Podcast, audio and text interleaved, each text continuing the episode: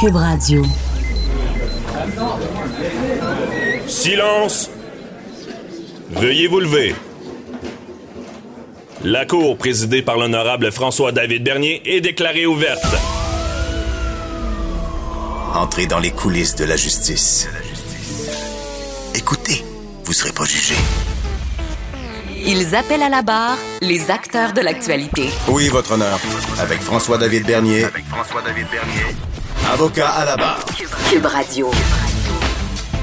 Bonjour, bienvenue à l'émission. C'est vendredi, yeah! Le, le week-end euh, qui approche bientôt. On a une belle émission. Justement, aujourd'hui, on a des sujets ben, sérieux et moins sérieux aussi. On reçoit quelqu'un, imaginez-vous donc, pour euh, dire c'est quoi les crimes du barbecue cet été. Euh, c'est très sérieux. Euh, on répond, j'ai déjà avec moi Maître Sharon Otis qui est arrivé tôt au studio. Bon, bonjour Maître Otis. Oui, bon matin à tous. Bon, on va répondre aux questions du public euh, en lien. euh, si vous avez des questions en lien avec le droit familial, euh, posez-les, c'est le temps. Je pense que- qu'il y a beaucoup d'auditeurs qui ont des questions. Le numéro, on le rappelle, 187 euh, Cube Radio ou 1-877-827-2346 ou écrivez-nous sur le Facebook. Mike Sharon Otis, plus tard, répondra à ces questions-là et fera une chronique également sur les principales raisons qu'un couple va se séparer. Donc, c'est beaucoup d'actualité. On voit devant les tribunaux beaucoup de chicanes de couple. On couvrira ça. Et euh, on, on revient... euh, je fais ma petite revue de l'actualité, mais il y a une nouvelle qui, qui frappe. Euh, c'est la possible expulsion d'une famille euh, de migrants de Montréal et ils craignent la mort euh, suite à ce- cette expulsion-là. À chaque fois qu'on entend ça, on comprend mal parce que euh, ce qu'on sait, c'est que c'est des gens intégrés, ils sont ici. Déjà, même la, la dame est préposée aux bénéficiaires. Bon, on en manque-tu de ce genre de, de, personnes qui font ce travail-là très important? Donc, commençons, on les déracine et on veut les renvoyer dans leur pays. Comment ça, euh, en les renvoyant, on, on- on vraiment, on, on met en péril leur vie. Et c'est plus particulier dans ce dossier-là. Dans quelques instants, on va en parler avec euh, notre journaliste euh, du bureau euh, QMI, du bureau d'enquête, Pascal Dugas-Bourdon, qui sera avec moi pour expliquer c'est quoi ce dossier-là. Parce que c'est assez marquant, puis c'est particulier parce qu'eux craignent leur oncle. Pas le système en place, mais vraiment leur oncle. Donc, on explique ça dans peu de temps. Sinon, une petite revue rapide, là, c'est aujourd'hui. Euh, nouvelle qui est quand même euh, intéressante, mais ju- judiciaire, c'est il y aura une suite aux honorables avec euh, Patrick Huard, Macha Grenon. Euh, pour ceux qui ont écouté la première série, c'était très intéressant. Et j'en avais parlé avec ma collègue Nicole Gibault, juge à la retraite, et c'était c'est une, une série qui est très crédible, donc c'est toujours intéressant pour nous de voir ça, comment il y a un travail de recherche et que les, les- les personnages sont crus.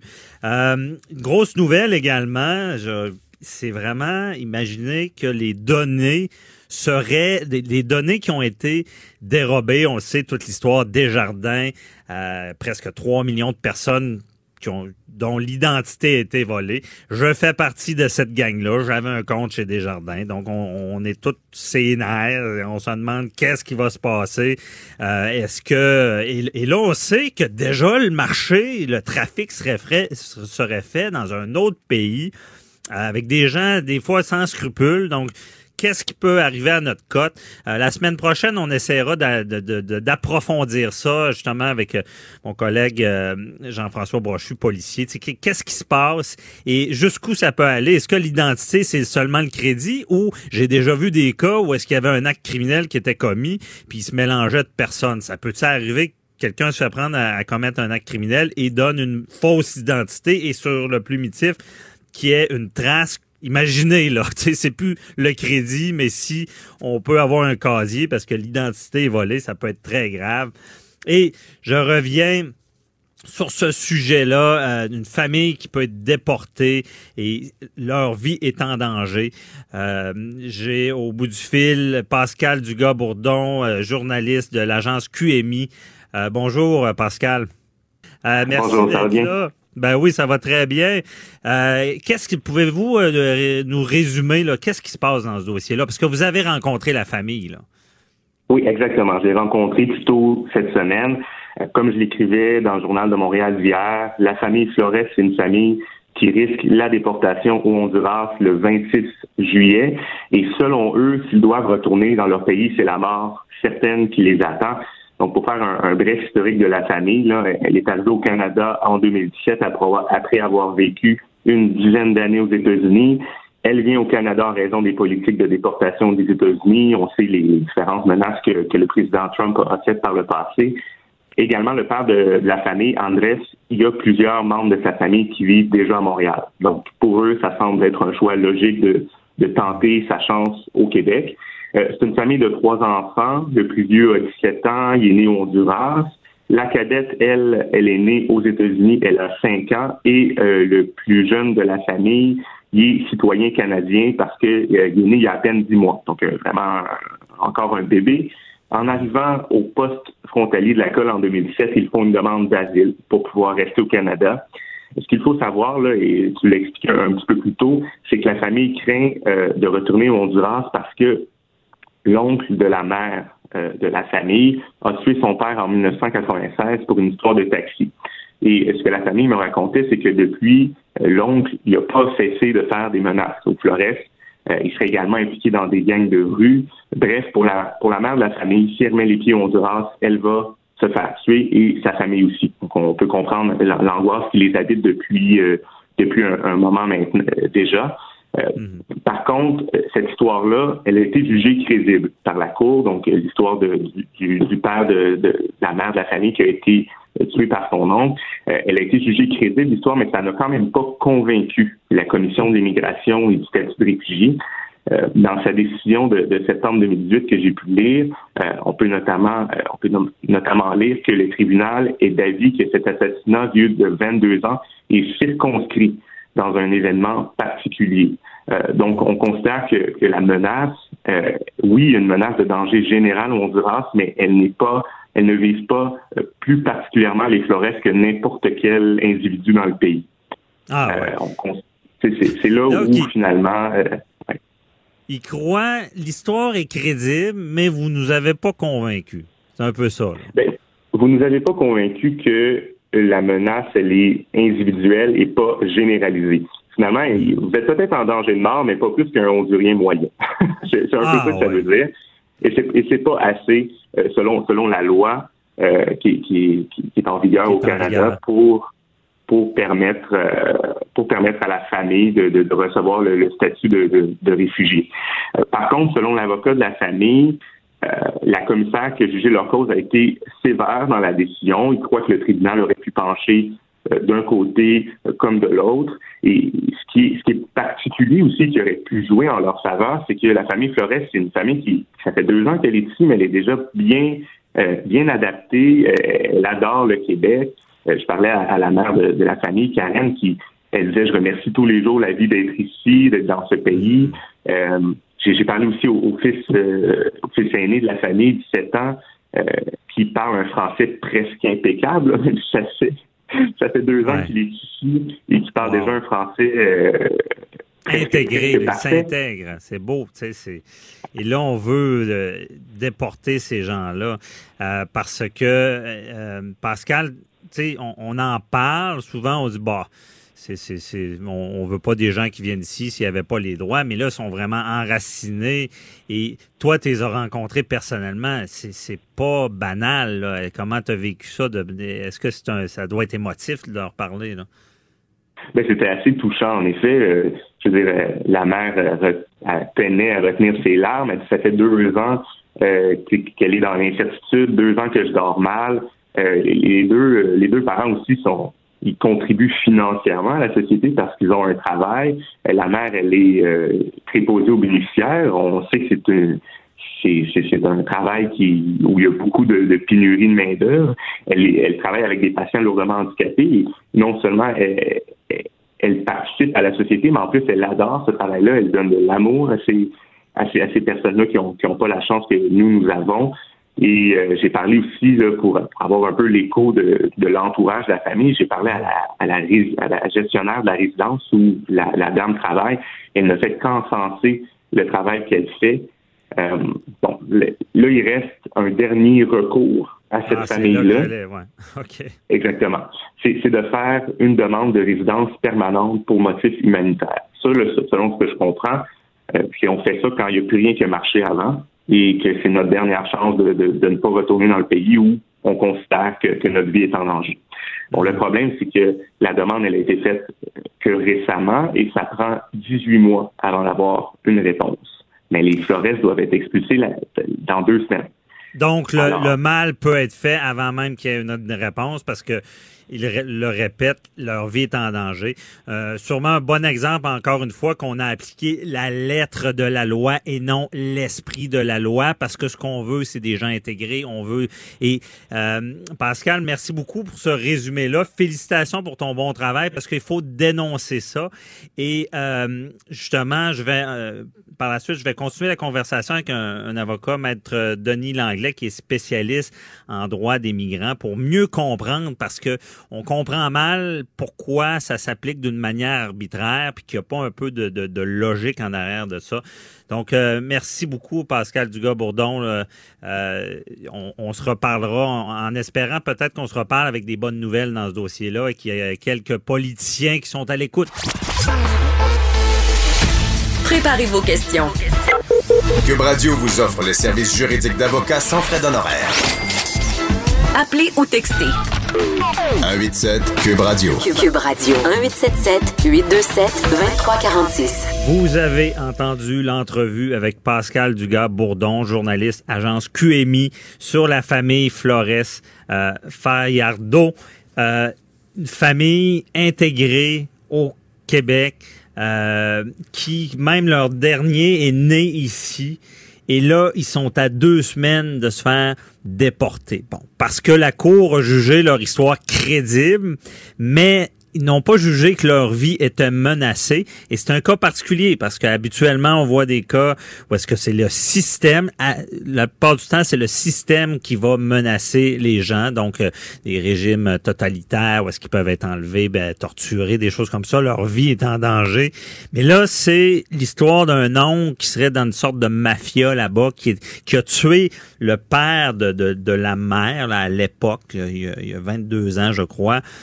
Donc, on se dit, est-ce que la menace est toujours là? Mais il, il a toujours menacé des attaqués. Donc, c'est spécial. On veut mieux comprendre. Est-ce que dans ce cas-là, justement, on, on est trop sévère? Euh, je suis avec euh, Maître Denis Langlais, qui est spécialiste en droit de l'immigration. Bonjour, Maître Langlais. Bonjour, bonjour. Merci d'être présent. Euh, on, on- on cherche à, à- à mieux comprendre comment ça fonctionne. Euh, on- la cour, puis que- pourquoi on expulse ce genre de personnes-là? là? Écoutez, c'est une question là, qui est très, très large. Euh, ça nécessite pratiquement un cours de droit complet. Là, parce Ouais. que la notion, la notion de... Il faut que euh, un demandeur d'asile fasse la preuve euh, qu'il est effectivement l'objet d'une persécution euh, selon les cinq critères de la Convention internationale sur le droit des réfugiés. Alors, une persécution sur la race, sur le sexe, sur le genre, sur l'appartenance politique ou l'appartenance à un, un groupe social. Et à défaut d'être en mesure de faire cette preuve-là, euh, et que donc, ayant fait la preuve de, de, de, de ce risque-là selon l'une de ces catégories-là, il doit démontrer qu'il a une crainte légitime pour le futur, c'est-à-dire à partir du moment de l'audition, euh, devant la Commission d'immigration et statut de réfugié, il craint toujours, après 22 ans, qu'il euh, fera l'objet euh, d'une... Il a une crainte légitime fondée qu'il sera donc euh, susceptible soit d'être torturé, soit une atteinte à l'intégrité de sa vie. Et, et le jugement, j'ai pas été en mesure d'avoir la, la décision de la CISR, mais ça laissait comprendre que quelque chose qui s'est passé il y a 22 ans euh, n'avait peut-être pas la même urgence, entre guillemets, ou la même crédibilité 22 ans après. Et euh, donc, on laisse supposer que c'est, ça ne répond pas aux critères de la commission. Ça, c'est le premier élément. L'autre élément, il faut savoir... Mais sur le premier, de, Maître Langlais, sur le premier, par contre, on comprend bien que c'est une analyse quand même assez large. C'est pas si précis. Donc, peut-être un autre commissaire aurait rendu une, décision différente sur ce premier point-là ou euh? C'est la prétention du, euh, de l'avocat euh, qui est au dossier, en effet, que la juge a été sévère. Mais il y a une jurisprudence assez abondante, euh, donc établie par la commission à cet égard-là, et, les juges de la, les commissaires de la, la commission s'appuient très fortement sur les principes juridiques, parce que l'évaluation du, du risque, pardon, l'évaluation de la voyons, du danger, réel, la crainte réelle, c'est une question, c'est une question de fait. Et les tribunaux de première instance sont maîtres des, des décisions et des faits à cet égard-là. Et ça ah va demander, en appel, euh, d'avoir de sérieux arguments pour pouvoir renverser ça. Cela dit, euh, ce que je comprends du dossier, puis je vais revenir sur le deuxième élément après, là, ce que je comprends, c'est que Monsieur, euh, euh, voyons, Flores Ochoa avait 15 jours pour déposer une demande de contrôle judiciaire, une demande d'autorisation de mhm. contrôle judiciaire de la décision rendue par la commission. Ce qui a été fait, je suis allé vérifier sur en, commission en, en, cour fédérale, et euh, la demande d'autorisation a été déposée. Donc, il y a un processus qui est encore en cours. Mhm. Bon, il y a encore des chances.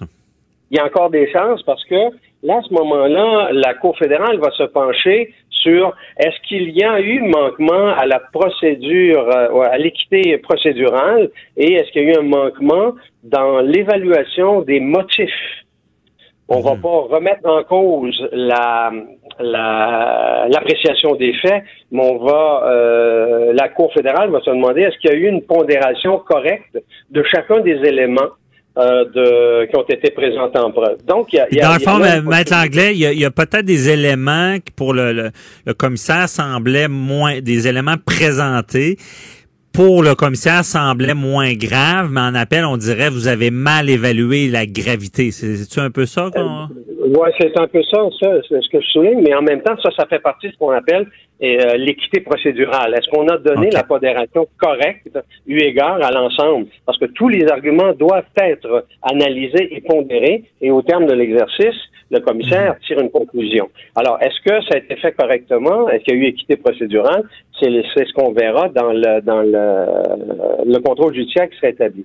Le deuxième élément que je, je voulais souligner, c'est que au-delà, au-delà du fait qu'il y avait, il y a une appréciation des faits, il y a des principes juridiques qui, euh, qui font en sorte que euh, les, le, tribunal euh, ne pourra pas, en plus, en plus de ça, c'est que la Cour fédérale ne pourra pas se substituer euh, lors d'un contrôle, euh, d'une demande de contrôle, ne pourra pas se substituer à la, au commissaire, voyons, à la commission d'immigration du statut de réfugié. Elle va donc devoir renvoyer la décision à nouveau à la commission en disant, écoutez, vous avez erré, vous n'avez pas suffisamment oh. apprécié les choses pour euh, donc la décision que vous avez prise. C'est pas comme en appel qu'elle pourrait rendre une décision différente. Voilà. Ils vont devoir renvoyer, recommencer, mais pas avec le même commissaire, j'imagine. Voilà, exactement. Ça, c'est la première, la, question de contrôle judiciaire.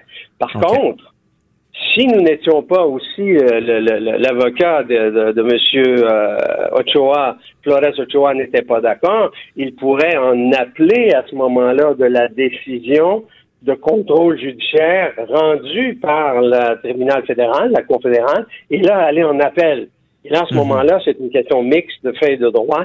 Et, là, il pourrait y avoir. Mais là, on est rendu beaucoup plus loin dans le processus. J'estime que sur un contrôle judiciaire, s'il y a matière, on va renvoyer la décision euh, devant la commission d'immigration de statut de réfugié. OK. Mais euh, Maître Langlais, tout ça peut prendre du temps. Est-ce que euh, j'imagine que leur déportation, s'il y a des appels, s'il y a un contrôle judiciaire, va être va être reporté ou? Non, pas nécessairement. Non, pas nécessairement. Ce n'est pas parce qu'il y a un processus judiciaire en, cours ah, qu'il euh, n'y a pas, y a pas euh, exclusion, il y a interdiction de territoire. Souvent, euh, ce que je recommande aux clients à l'époque, en fait, dans, dans des dossiers comme ceux-là, c'est de faire une demande de sursis administratif auprès de l'Agence des services frontaliers. Et une demande de sursis administratif, c'est pas une décision judiciaire. Alors, vous avez quelques jours, quelques semaines, mais normalement, ça prend quelques jours et l'Agence des services frontaliers va décider s'il y a sursis ou non pour les raisons qui seront évoquées dans la demande de sursis administratif. Si mhm. la décision était négative, on peut aller aussi en contrôle judiciaire de cette décision négative du sursis mhm. administratif. Et là, on peut rester ici en attendant. Parce que j'espère que la famille est à l'écoute. Oui, oui, mais c'est-à-dire que là, le temps que cette procédure-là se fait, euh, encore là, les agents, ce qu'il faut comprendre, quand il y a une demande d'asile qui est déposée, mhm. la demande d'asile, euh, ils sont arrivés, ces gens-là, par le chemin Roxane. Ils ont eu trois jours pour se présenter à un poste de frontière ou à un bureau d'immigration au Canada à l'intérieur du territoire pour déposer une demande d'asile. Là, les euh, des services frontaliers a estimé dans ce cas-ci, que leur demande était recevable. Et là, ils sont passés par la suite, une fois que la demande a été jugée recevable, ils sont passés devant la commission d'immigration du statut de réfugié, laquelle a décidé, après euh, un certain nombre de mois, que leur demande n'était pas recevable. Alors, euh, ça, si elle n'est pas recevable, ils n'ont pas de droit, ils demeurent non seulement des étrangers, mais dès qu'ils ont déposé une demande d'asile au Canada, c'est assorti automatiquement d'une mesure de renvoi. Dès qu'une décision négative qui est, mhm. euh, qui est rendue, à ce moment-là, la mesure de renvoi en vertu de l'article 48 de la loi sur l'immigration, devient immédiatement exécutable ou exécutable le plus rapidement possible. En d'autres termes, il se pourrait, malgré le contrôle judiciaire, malgré l'appel qui serait déposé, ces personnes-là euh, seraient euh, interdites de territoire et expulsées. Ce qu'il faut comprendre, c'est quand il y a une mesure de renvoi, les gens ont 30 jours pour exécuter la mesure de renvoi. À défaut de quoi dans les 30 jours? Ce sera une mesure d'exclusion dans les 30 jours suivants et une mesure d'expulsion. Et là, mhm. ça rend une interdiction de territoire euh, pendant cinq ans sans euh, et pour revenir, il faut la, permission du ministre. Alors, ah, en d'autres termes, euh, non, il y, a, là, à partir du moment où c'est non, la seule chose qui peut empêcher le, le renvoi, c'est l'obtention d'un sursis soit administratif, soit judiciaire. Et là, c'est encore une autre démarche auprès de la Cour fédérale. Bon, à distinguer le contrôle judiciaire d'une demande de sursis judiciaire qui est administratif. J'espère que la famille est à l'écoute. Mais Maître Langlais, euh, euh, il ne reste pas beaucoup de temps, mais c'est terrible. Je veux dire, parce que au final, imaginez, on renvoie quelqu'un dans son pays, il n'a pas eu tous les droits à savoir si on a vraiment, euh, s'il avait raison ou pas, et il risque d'être tué avant même d'avoir des décisions. C'est problématique. Au-delà, au-delà de, de, de l'aspect très, très déchirant de cette décision-là, il y a mhm. quelque chose qu'il ne faut pas perdre de vue. La famille euh, euh, Flores Ochoa a été dix ans aux États-Unis avant de rentrer irrégulièrement au Canada.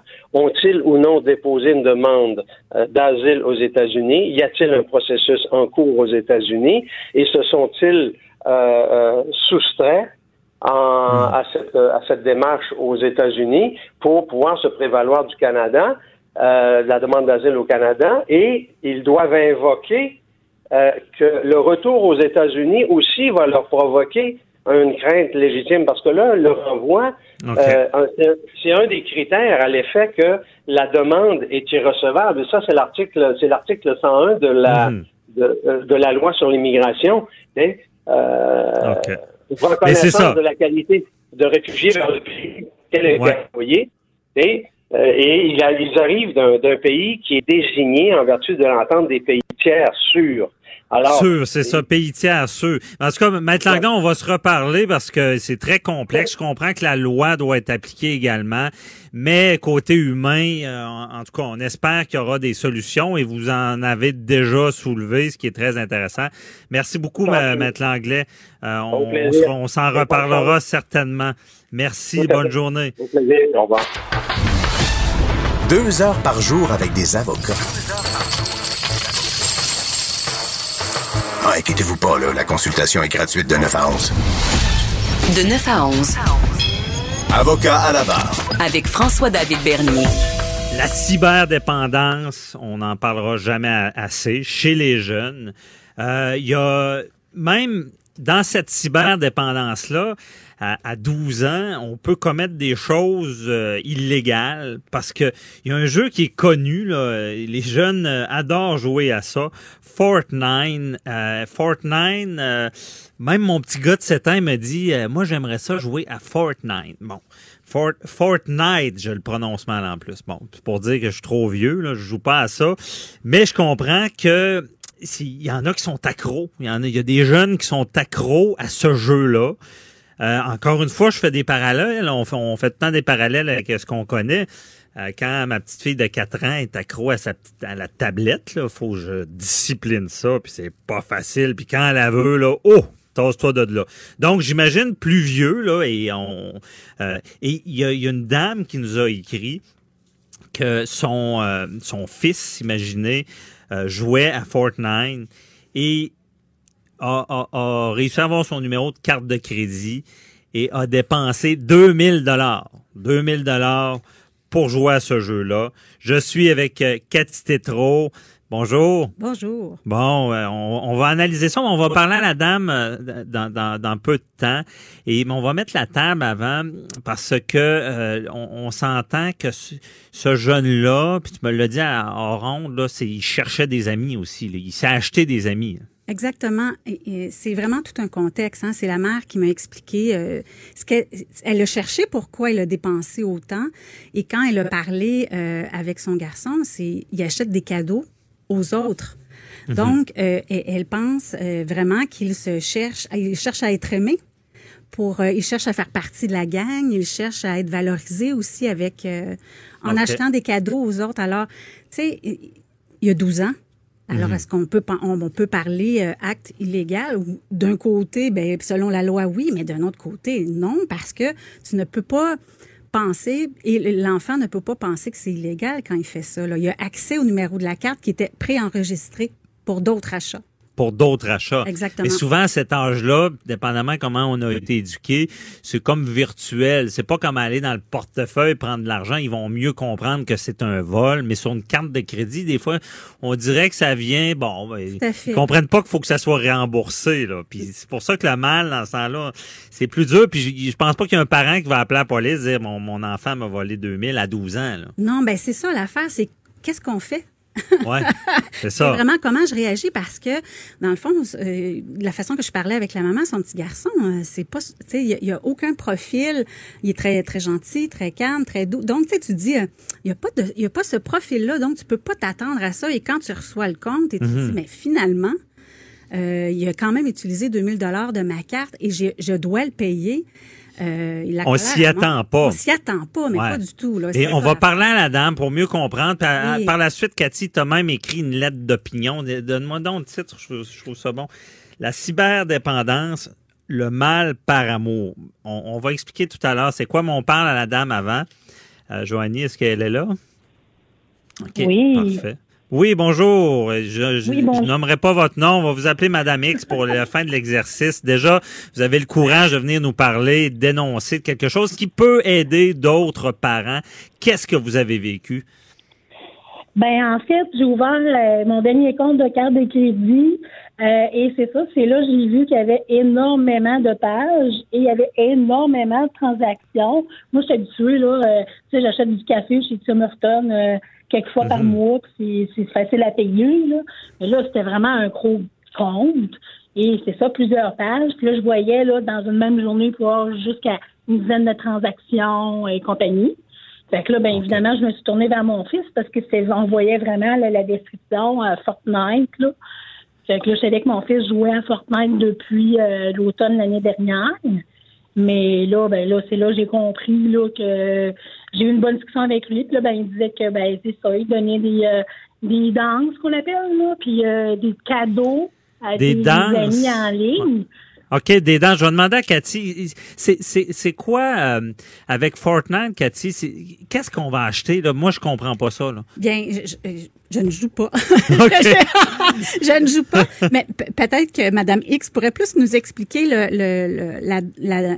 C'est quoi qu'il doit acheter quand Ben, il tu joue peux à acheter Fortnite? des armes. Tu peux acheter des armes puis euh, les, euh, les donner sous forme de cadeaux à des amis.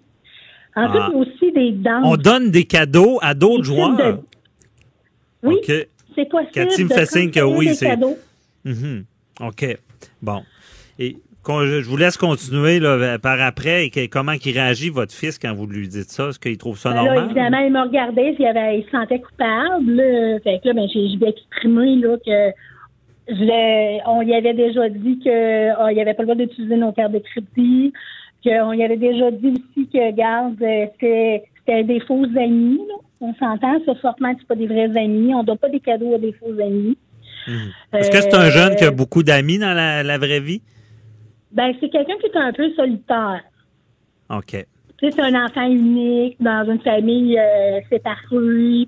Euh, mais euh, c'est ça. J'avais quand même noté là, qu'il y avait de l'isolement. Là, puis euh, j'ai tenté plusieurs fois de, communiquer avec lui pour dire ben là, c'est assez, là, on va faire des choses ensemble. Mhm. Mais c'est ça, là. Mais de le- l'isolement, le est-ce qu'il est anxieux, là, hein. timide? et Est-ce qu'il y a ce- ces caractères-là? C'est quelqu'un d'anxieux, c'est quelqu'un de plus qui est réservé. Là? OK. Là, lui, c'est- oui? réservé. Est-ce que vous pensez que tout ça, qui, joue plus parce qu'il est réservé ou tout ça, trop de jeux dans sa vie fait qu'il n'ira pas jouer dehors, qu'il fera pas d'autre chose, verra pas de monde? C'est d'où ça vient? Ben, je pense que c'est un cycle dans lequel un enfant peut embarquer. Puis là, ben, c'est ça, en recevant des cadeaux de certains joueurs, il s'est, euh, ben, en fait, embarqué dans le cycle, c'est-à-dire, bon, ben, moi aussi, je dois en donner à des joueurs, puis si je veux me faire aimer, puis avoir un plus grand nombre de, de, de, de, de bassins de joueurs avec lesquels je peux jouer, puis euh, créer des liens, ben, il faut que j'en donne aussi à eux autres, ça. OK. Et là, à un moment Là, c'est- c'est- donné, euh, C'est de la consommation qu'on peut appeler, de la consommation. Quel genre de consommateur c'est dans une journée? C'est une heure ou c'est dix heures? Là? Ah, ben ces derniers temps là, c'était euh, c'était beaucoup là. Tu voulais se lever le matin, euh, puis euh, commencer à jouer, puis euh, même des fois là, euh, c'est difficile de communiquer avec lui là. Fait que euh, depuis ce temps-là, c'était euh, une semaine sans internet là. Ah oui, c'est ça. Vous avez dû faire de la discipline. Là. Oui, c'est ça. Là, euh, là, depuis une semaine, il n'y a pas internet là. Mhm. Cathy, t'as pas de l'air surpris, tu vois souvent ça. euh, Bien, surtout l'été. Euh. Surtout l'été, si euh, si on n'a pas d'endroit euh, qu'on inscrit notre enfant dans un parc, où il y a- c'est pas tous les enfants qui veulent y aller non plus là, mais comment on fait pour s'organiser quand nous on continue à travailler, puis l'enfant ben il, il a- l'âge de rester seul à la maison, mais en même Ben, temps, même si on lui dit hein, euh, tu peux pas dépasser tant d'heures, on ne on peut pas surveiller ça constamment. Alors, il, il- y a- vraiment des activités à trouver, il y a des gens à mobiliser pour que notre enfant puisse bien démarrer l'été. Oui, mais Cathy, quel conseil tu donnes à, Mix dans ce cas-là? Je veux dire, concrètement, c'est demain, qu'est-ce qui se passe? On inscrit un camp? On, fait quoi? Bien, là, ce, que- ce qu'elle a fait en premier, c'est bien correct là, de, de, de- d'avoir arrêté tout ça parce que là, il faut se recentrer parce qu'il y, a y quand même une colère qui monte. C'est un gros montant et, et qu'elle, devra payer. Mais euh, c'est important d'aller chercher du soutien autour. Et s'il n'y a pas de soutien proche, euh, d'aller demander de l'aide dans le sens que euh, faut absolument qu'il soit bien encadré le temps qu'elle puisse continuer à travailler. Et on parle de qui pour le soutien? Un Ben, ami, ça un dépend, parent? ou, ça. Je peux, Madame X, est-ce que vous avez de la famille tout proche? Est-ce que vous avez des amis Oui. qui pourraient encadrer? Donc, tu sais, et quand on explique ça à nos amis, à notre entourage, qu'est-ce qui est arrivé, je pense qu'ils vont accepter, qu'ils vont se mobiliser pour dire, écoute, nous, on va l'amener à quelque part, Mhm. euh, parce qu'elle peut pas couper tout Internet pour partir toute la journée, laisser seule, parce que là, ça va être le, le malheur total. OK. Madame X, vous aviez, vous alliez réagir, vous avez de l'entourage qui pourrait vous aider? Oui, oui. Là, au niveau là, de mon réseau social, c'est c'est pas un pro- c'est pas un problème là. Euh, je veux juste noter là que moi j'ai eu une conversation avec l'émetteur de ma carte de crédit à ce sujet-là. Je leur ai demandé, c'est-tu possible de bloquer euh, ce genre de transaction-là? Mais non, eux, là, euh, c'est aucune ouverture, c'est tout ou rien. Fait que là, ben, évidemment, j'ai bloqué ma- mon accès à la carte de crédit. Euh, mais euh, je trouve ça de valeur que euh, justement ce soit pas possible. On s'entend Ouais. que les émetteurs de carte de crédit, ben, les frais d'intérêt vont être dans leur poche, fait qu'ils ont tout intérêt à laisser, laisser les cartes ouvertes. C'est ça, on est dans Là- un autre dossier par contre, parce que imaginez, imaginez le, le travail. on, la- on la- aurait de la difficulté de- à dépenser avec notre carte. là. Mais Fait vous, là, est-ce que. Oui. Allez-y. Ben, c'est ça, eux, euh, ils ont tout intérêt à ce que les gens continuent leur endettement parce qu'ils font de l'intérêt sur, euh, et Mhm. sur, euh, sur justement ce genre de dette-là. Fait qu'ils n'ont pas intérêt à bloquer euh, les sources là, de. Mais de- j'imagine euh, que à partir de maintenant, vous allez vraiment vérifier sou- plus souvent vos comptes Ben de, oui. de cartes. C'est peut-être Ben oui. ce qu'ils nous demandent, les cartes de crédit, c'est peut-être ce qu'ils veulent, puis la solution de- d'être vigilant. Puis on est à l'ère de Desjardins qui s'est fait voler euh, 3, 3 millions d'identités. Je pense que Ah, ah, ah. euh, oui. on est à l'ère d'être euh, aussi, euh, comment dire, prudent avec le crédit que on l'est quand on traverse une rue ou dans, dans notre vie euh, quotidienne. Malheureusement. C'est ça. Je pense qu'on est rendu là. là. Malheureusement, C'est un bon exemple. mais, mais c'est parce que tu peux pas t'imaginer que ton enfant va dépenser 2000 aussi. C'est comme après coup que là, tu te dis, Ouais. ah, j'aurais donc dû. euh, mais tu sais, c'est là, les parents qui, puis les, personnes qui l'entendent aujourd'hui vont faire comme, oups, euh, je vais aller vérifier ça moi aussi. Ben Mais oui. Il faut qu'on, malheureusement, ça prend tout le temps quelque chose, un, un gros problème comme ça pour éveiller la, la- la conscience euh, sociale, mais en même temps, de l'information, faut la passer avant. Avant, oui.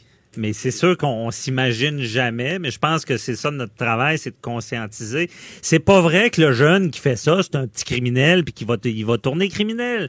Euh, voler la- le numéro de carte de crédit, là, je poserais des questions à ben des gens honorables et ils diraient peut-être jeunes, ils, ils ont- ils ont fait ça. Tu sais, c'est- on voit souvent pas le mal, mais euh, on prévenait, oui, d'en parler, de vérifier, c'est correct. Puis vous le faites bien, Madame X, de, de nous avoir écrit puis de dénoncer ça. Mais moi, la question que je me pose, une fois qu'on a prévenu, c'est arrivé quand même. On ne mettra pas en prison votre fils pour ça. Mais maintenant, qu'est-ce qui arrive? Est-ce que vous sentez que votre fils a compris la leçon ou pas? Ben, évidemment qu'il va y avoir un processus de discussion continue avec lui. Euh, euh, évidemment, il, à l'âge qu'il a, il n'est pas en âge de pouvoir travailler euh, sur le marché du travail pour m'aider à, rembourser sa, dette, en fait. Là, là aussi, c'est sa dette qui à lui aussi, là, notre dette. Fait que là, ben, c'est ça. Il y a une entente entre nous deux que l'année prochaine, il va commencer à travailler puis pour rembourser notre dette. Hein? Bon, bon, on vous souhaite, euh, merci pour euh, d'a- d'avoir prévenu, parce que c'est un peu ce que vous avez fait. Vous prévenez les parents. Merci pour ça. Je vous souhaite que votre fils comprenne bien la leçon et euh, ait pas besoin de, de plus grandes sanctions, parce que c'est important. Je pense que oui, une fois que la prévention n'a pas fonctionné, il faut que la, la punition fonctionne. On vous souhaite euh, que ça que ça aille bien pour vous. Donc, euh, bonne journée. Merci. Vous Bye. Euh, je, suis, je reste avec Cathy Tétrault. On, on- bon, on revient rapidement là-dessus. Là. Il nous reste environ deux minutes. Euh, Qu'est-ce que tu penses? Là? Bien, écoutez, euh, il y a, là, il y a plein de questions qui doivent, doivent se poser en ce moment. Les parents, là, euh, lors de mes conférences, à chaque fois, à la fin de la conférence, j'ai des parents qui viennent me confier ça. Et pourquoi là, pourquoi là, j'ai décidé d'en parler, c'est que l'été arrive, on a moins d'emprise sur le temps que nos enfants vont passer. Alors, faut Dans- quand tu parles de l'été, c'est que les vacances, oui. les vacances, ils ont plus de temps. Ben, justement. Donc, plus de possibilités de passer du, beaucoup de temps sur le web. Oui, Euh, exactement. peu, euh, et et- et- et les parents ont tendance à laisser un peu plus aller parce que ce sont les vacances. Et moi, je dis non, gardez la routine établie pendant toute l'année. Mhm. Il faut absolument que le côté santé, sécurité soit là quand même. Alors, s'ils n'ont pas accès, comme quand ils vont à l'école, ils n'ont pas accès à en tout temps. Euh, ils vont se développer, ils vont d'autres activités, ils vont appeler leurs amis, ils vont sortir. Mais si on leur donne accès à ça constamment, c'est c'est la- la- l'activité amusante, la plus amusante qu'ils connaissent sans faire d'efforts. C'est facile. Ben oui, alors c'est certain que s'ils ont accès, ils vont aller vers la facilité. C'est comme ça, les enfants. Alors oui, c'est important de vraiment bien, bien encadrer même pendant les vacances, jusqu'à ce que notre jeune travaille. Comme elle a dit, quand il va avoir 14 ans puis il va pouvoir travailler, ça va être une autre, une, autre affaire. Mais même encore, on encadre. euh, et en tant que parent, en tant qu'adulte, euh, moi j'ai 50 ans puis il faut que je m'encadre. Ouais, c'est ça. Il y a C'est- des ça s'arrête pas d'être le fun là quand, euh, quand on a 18 ans là. Donc Non. la discipline, ça s'apprend maintenant. là. Maintenant, et aux parents de, de, de s'en occuper, c'est ce qu'on ce qu'on comprend, oui, mais je, je le sais qu'elle euh, que- qu'elle parlait qu'elle a demandé euh, au, au, détent- de, euh, voyons, au concepteur de la carte de crédit de, de, de, Mhm. de bloquer, mais en même temps, eux, c'est comme ça qu'ils font de l'argent. On peut Ouais. pas leur demander d'arrêter Ben, ça. ça, sur ce, je, je suis content de ce qu'elle a dit, mais sur ce bout-là, on peut pas remettre, peut pas remettre- on peut pas remettre non, la faute sur- exactement. sur, et, les cartes de Et moi, crédit. c'est ça que je, je veux, je veux faire. Je veux ramener la responsabilité aux parents. aux parents, puis il y a des pa- tu sais, on, on- voit ça dans un monde parfait, puis le parent parfait, c'est pas toujours facile d'être là. Mais moi, j'ai retenu une chose de ce que tu as dit. Ayez pas peur de vous entourer en tant que parent. Vous serez peut-être pas capable, vous êtes peut-être occupé à, travailler, mais votre jeune, euh, il y a un oncle, un ami, il y a, moyen d'aller chercher de l'aide. A- ils ont des besoins, puis si on les comble pas, ces besoins-là, de, de faire des activités, de s'amuser, d'être en gang, ils vont aller les combler tout seuls avec les écrans. Et c'est là où ça peut dégénérer. Alors, qu'est-ce qu'il a besoin? Qu'est-ce que, un, un enfant, ça a besoin de bouger, s'amuser, de la Mhm. compétition. Alors, c'est ça qu'il faut combler. Les, puis on, on va s'assurer qu'il va avoir moins de temps, c'est tout. Ouais, je comprends. Non, puis c'est pas toujours évident pour les parents aussi, mettons, d'envoyer le, le jeune à un camp d'été, ça coûte cher. Moi-même, Oui. je, je suis un Lyon, là, c'est un organisme de bienfaisance, puis on, on aide le camp Keno, qui à des jeunes qui ont pas de moyens à aller à un camp d'été, parce que justement, ça leur sort de ça. Puis euh, j'ai- on avait des témoignages au début, les enfants sont déboussolés, ils sont pas habi- habitués d'aller là. Hey, pas d'internet, je suis obligé de faire du canot, qu'est-ce qui se passe? Mais quand ils sortent de là, ils ont vu d'autres choses. Euh, C'est une bonne idée, ça, de, de, de, de, se renseigner sur le fait, si on n'a pas le budget, justement, que dans notre région, euh, d'aller trouver euh, des organisations comme Mhm. euh, la vôtre qui, qui, qui aident les, les parents. Alors, c'est super important de, de, Ouais. d'aller voir. Oui, oui, il faut absolument aller chercher des activités. OK. Merci beaucoup, euh, Cathy Tétrault, euh, directrice du Centre de, de prévention CyberAide. Euh, on se reparle pour un autre sujet la semaine prochaine. Oui, Puis, euh, c'était très intéressant. Je pense que ça peut aider d'autres parents. Merci. Bonne Bye bye. Bonne journée. Avocat à la barre. Avec François-David Bernier. Des avocats qui jugent l'actualité tous les matins. Bon, je suis avec euh, Mme Sharon Otis, euh, qui était là plus tôt. Et euh, on a un sujet qui est quand même, à- on va le dire, assez chaud, dans le sens que c'est pas toujours agréable de discuter de ça. Euh, quand on prend le droit familial, on peut dire que ça existe. Les tribunaux sont remplis de gens qui se séparent, qui chicanent. Il y a des séparations qui se passent bien également. On est à un air que les familles sont recomposées, mais on s'est intéressé à avocat à la, à la barre, à savoir c'est quoi les principales causes des séparations? Et Maître Otis euh, est là, bonjour. Oui, bonjour. Rebonjour. Rebonjour. Bon, c'est quoi le numéro un, la principale cause des séparations? Je vous surprendrai pas si je vous dis que c'est l'adultère. Hein? Donc, l'adultère arrive en première position. Euh, J'ai vu... Adultère certaines- étant? Le- Non, c'est le beau mot pour dire L'adultère. tricher. Bon. Tricher, mais quand on parle de l'adultère, nous, au niveau juridique de la chose, là, il faut qu'il y ait pénétration, il faut qu'il y ait une relation sexuelle, OK? Mhm. Ah ouais. Donc, ok. ça, n'est pas que de simples échanges de textos ou des photos, des trucs comme ça pour lesquels on en rediscutera, pour, plus pour ce tard. qui est du, du divorce légal, l'adultère. Oui, pour l'adultère, OK? Mais dans les faits, dans pour les se faits. Parce que vous comprenez que les gens, mettons, on est conjoint de fait.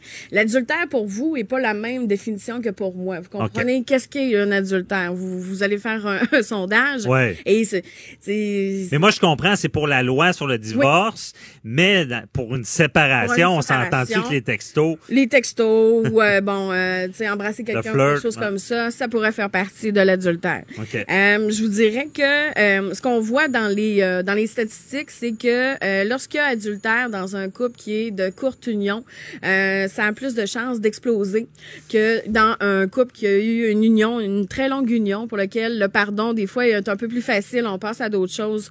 Donc je vous dirais que principalement c'est la première source. OK, plus c'est court, plus il y, aura séparation. casser, ouais. Quand ça fait longtemps, des fois, on peut euh, passer le On peut passer par-dessus. Euh, la deuxième, j'ai été, j'ai été très surprise, c'est l'incompatibilité. C'est-à-dire qu'avec le temps, on se rend compte que les ambitions professionnelles sont pas les mêmes. Les divergences politiques aussi, on parle beaucoup. Il y en a des fois que la politique, c'est une religion pour eux, on se comprend. là. Euh, C'est, une fibre qui est euh, intense. Donc, il y a cet aspect-là. Il y a l'aspect aussi dans l'incompatibilité, est-ce qu'il y aura enfant ou non? OK? Des fois, dans le couple, euh, euh, au départ, on commence à sortir ensemble, on fait un bout de chemin, on se rend compte qu'un des conjoints veut un enfant, l'autre n'en veut pas. Donc, c'est une des problématiques qui arrivent. Et aussi l'éducation des les enfants, enfants. ouais, l'éducation, on va y arriver, mais c'est important aussi avoir des enfants ou pas, euh, et surtout avec les, les, les nouveaux couples. Quelqu'un, bon, quelqu'un a déjà des enfants, se sépare, rencontre une autre personne qui en a pas, et là, c'est c'est le, le, le débat. Est-ce qu'on a, est-ce que j'en ai d'autres ou pas? C'est- C'est le débat et c'est le débat aussi avec le, le, le- nouveau conjoint. Là. Le nouveau conjoint, quelle est son interférence aussi dans l'éducation de ton enfant? Là? Est-ce OK. que des fois, là, c'est- il peut euh, il peut avoir des frictions, il peut avoir des flamèches. Donc, OK, une autre cause. Euh, puis, euh, en troisième, je vous dirais que c'est les comportements abusifs. là. Tout ce qu'on voit comme euh, via, euh, de la jalousie excessive, euh, violence con- conjugale, tant au niveau de l'harcèlement euh, psychologique que euh, la violence conjugale. Ça existe encore, ça. Ça existe encore. Ouais. Je vous dirais que euh, ça existe beaucoup plus que ce que vous pouvez penser, ce que les gens peuvent penser. Euh, des fois, on doit transmettre des clients euh, à, la, à la CAVAC victimes d'actes criminels parce que même s'ils étaient conjoints, ça n'empêche que c'est un acte criminel. Des fois, les femmes, pour la, pour la plupart du temps, là, ont besoin de soit consulter un, un- un psychologue ou quoi que ce soit pour se sortir de là, de se sortir là, de, de cette, euh, de cette crise de cette crise-là Ouais. au niveau psychologique. Des fois, il y a souvent de la manipulation. euh, et ce, genre de violence-là, on, on le répète, ça arrive encore. Donc, physique, euh, il, y a- il peut y avoir beaucoup de violence psy- psychologique aussi. là. psychologique et ça peut être euh, donc il y a cet aspect-là et bien évidemment arrive ensuite la fameuse argent. Ouais, Hein? L'argent. Donc euh, des fois ça va bien pour 100 pièces, pour 1000 pièces ça commence à moins bien aller. Mhm. Donc euh, la- l'argent, on parle de l'endettement ou, ou, par exemple une perte d'emploi, ça peut créer un, un trou dans un compte bancaire hein, parce que l'hypothèque continue, la vie continue mais là il y a plus de rentrée d'argent donc Donc, a- ben, Maître Otis, il y a beaucoup de séparations. On dit, bon, ça va bien, le couple est uni parce que un, les, les deux, on travaille, il y a de l'argent et euh, bon, ça va bien. Arrive perte d'emploi, faillite. Et là, il y en a un qui a plus une scène, mettons. Et l'autre, est-ce que l'autre va laisser la personne parce qu'elle a plus d'argent? Ça arrive, ça? Ça, ça arrive, ça arrive. Regardez, là, si. Puis je vous dirais que ça arrive beaucoup plus que ce que vous pensez, parce que si j'étends le, principe, là, il y a bien des gens, moi, qui débarquent dans mon bureau, qui me disent Moi, je veux pas payer de pension alimentaire. OK? C'est la première, euh, c'est la première directive. Donc, pour l'argent, euh, quand ça commence à mal aller, euh, puis en plus, quand t'es plus un couple, l'argent, c'est toujours une problématique euh, de tous les instants, je vous dirais. C'est de la bombe. C'est de la bombe. Euh, et euh, c'est- justement, il y, y a des gens qui se présentent, qui ont des enfants, avant même de dire je veux la garde, ils disent je veux pas payer. Je veux pas payer. Et ce qu'on, en droit, en droit québécois, euh, la pension alimentaire est d'ordre public absolu. C'est-à-dire que on peut pas y déroger ni en plus ni en moins. Il faut une certaine contribution là. Donc, un père, un parent, une mère ne peut pas s'abstraindre de cette de cette obligation là légale parce que ça va pour le bénéfice des enfants.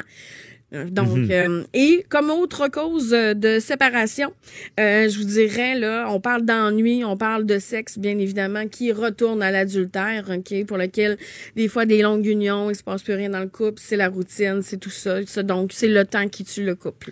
Oh, le temps qui tue le couple. Là, je parle, à- je parlerai pas à l'avocat. Je vais parler à Maître Otis, qui est une personne très dynamique. Maître Otis, est-ce que ça se rallume une, une flamme? C'est possible, mais, vous comprenez que je, ne suis pas la bonne personne. Faut, faut, non, mais on dit, je pense que les, vieux couples, faut qu'ils travaillent là-dessus. Mais c'est un travail de tous les instants, vous comprenez là. Des fois, euh, c'est certain que au même titre que l'amitié, au même titre qu'avec un enfant, il y a toujours du travail dans n'importe quelle relation interpersonnelle qu'on a. Parce que des fois, les Je m'en sors bien. Ben, très bien. J'ai pas, pas, fini.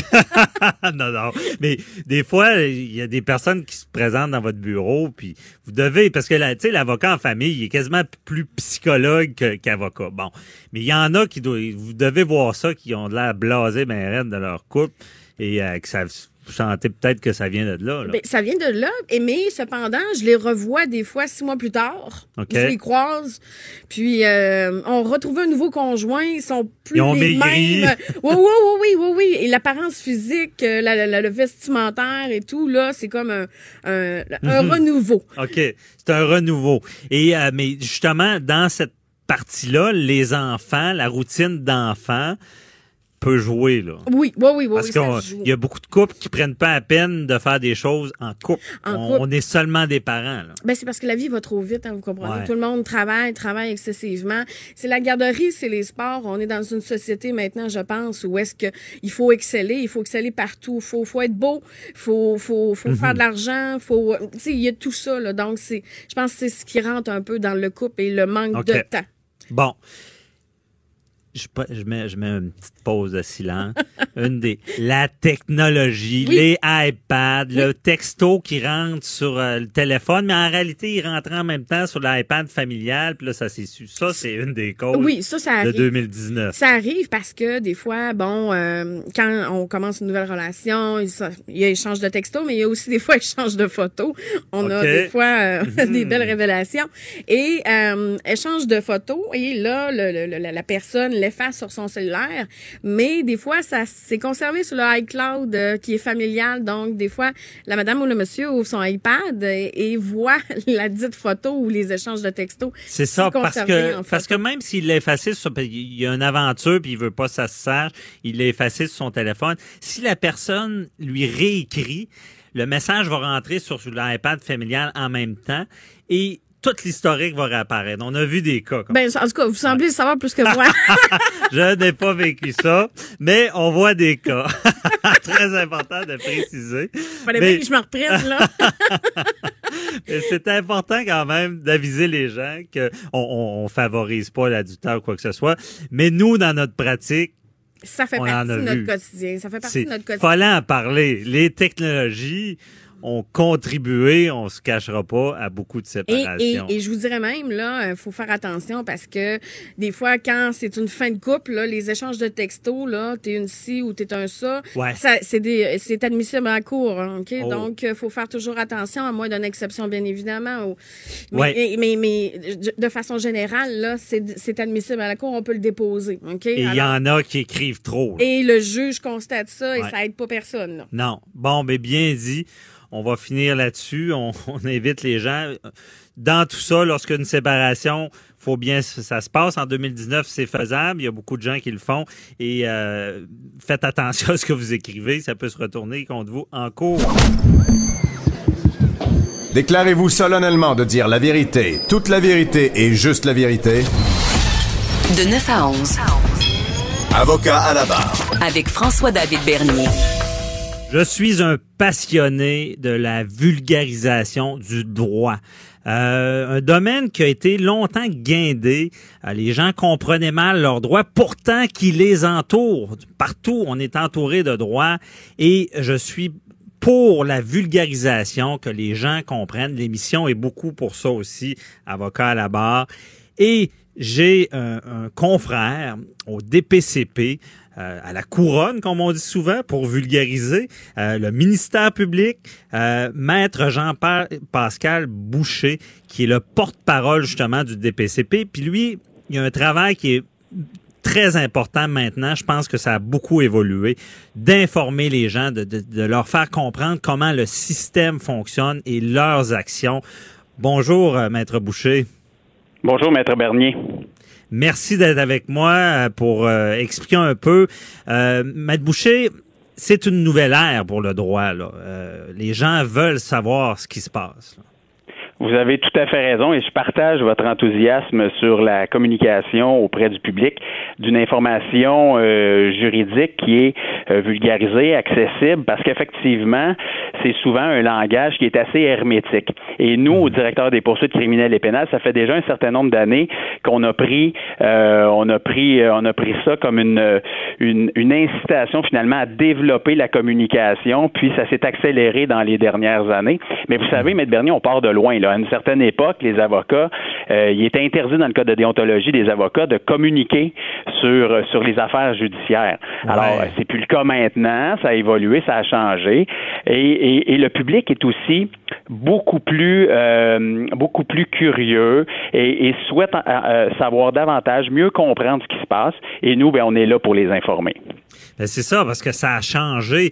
Et j'ai l'impression que malgré le changement, on est toujours resté très frileux d'informer ou de parler de droit. Souvent, on entend, ah, du droit, non, on n'en parlera pas. Est-ce que c'est, est-ce que tu constates ça? Ben, en fait, c'est que euh, la, la, la, la, question qui, qui est toujours d'actualité, c'est de savoir la dualité entre l'avocat qui est responsable des dossiers comme nous le sommes, hein, comme, comme le mhm. public, le, le, le, directeur des poursuites criminelles et pénales est responsable des poursuites euh, criminelles, pénales au nom de l'État. Alors, c'est ça notre mission première, en ayant à cœur l'intérêt légitime des victimes et des témoins. Alors, évidemment, à ça s'additionne l'intention de communiquer puis de bien informer les gens. Par contre, il faut pas nuire. Il y a des, il arrive des situations où on ne peut pas communiquer. Et dans ce temps-là, c'est à nous d'expliquer pourquoi. Je vous donne l'exemple. Si, par exemple, nos communications pouvaient nuire au procès, nuire à, à, au processus judiciaire, bien évidemment, il y a, je pense qu'il n'y a personne qui veut ça. On veut que le processus judiciaire puisse se rendre au bout et qu'on n'interfère pas finalement dans euh, la décision qu'un juge aurait à prendre. Euh, évidemment aussi, si notre communication pouvait nuire au respect de la vie privée d'une victime, ben encore là, il y a un respect qu'on doit qu'on doit avoir envers ces gens-là, euh, la présomption d'innocence de l'accusé. Alors mhm. toutes ces considérations-là sont évaluées dans notre dans notre volonté de communiquer. Mais vous savez, le, le, dossier qui est, qui, est, qui est, devant la Cour, évidemment, on, on, va rarement discuter précisément des faits de la cause. Par mhm. contre, à l'extérieur, pour de façon euh, de façon de, secondaire, on va plus large, on va communiquer. On a une équipe de communication depuis euh, la dernière année. On s'est doté d'une équipe de communication qui travaille très fort à, à mhm. développer euh, de l'information accessible au public sur les différents réseaux sociaux. Par exemple, Facebook, on a une chaîne YouTube, LinkedIn, Instagram, le Twitter.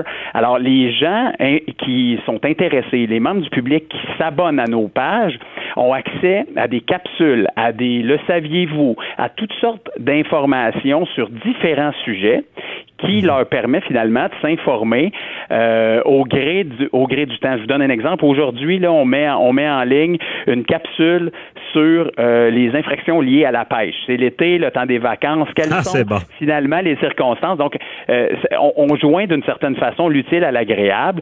On parle d'aucun dossier en particulier. Alors, on ne peut pas nuire à un processus judiciaire, mais en même mhm. temps, quelqu'un d'intéressé sur ces questions-là pourrait avoir de l'information facilement accessible. Ouais, c'est bien dit. Puis, euh, mais je reviens là justement communiquer sans nuire. Ça doit pas toujours être évident de tracer cette ligne là. là.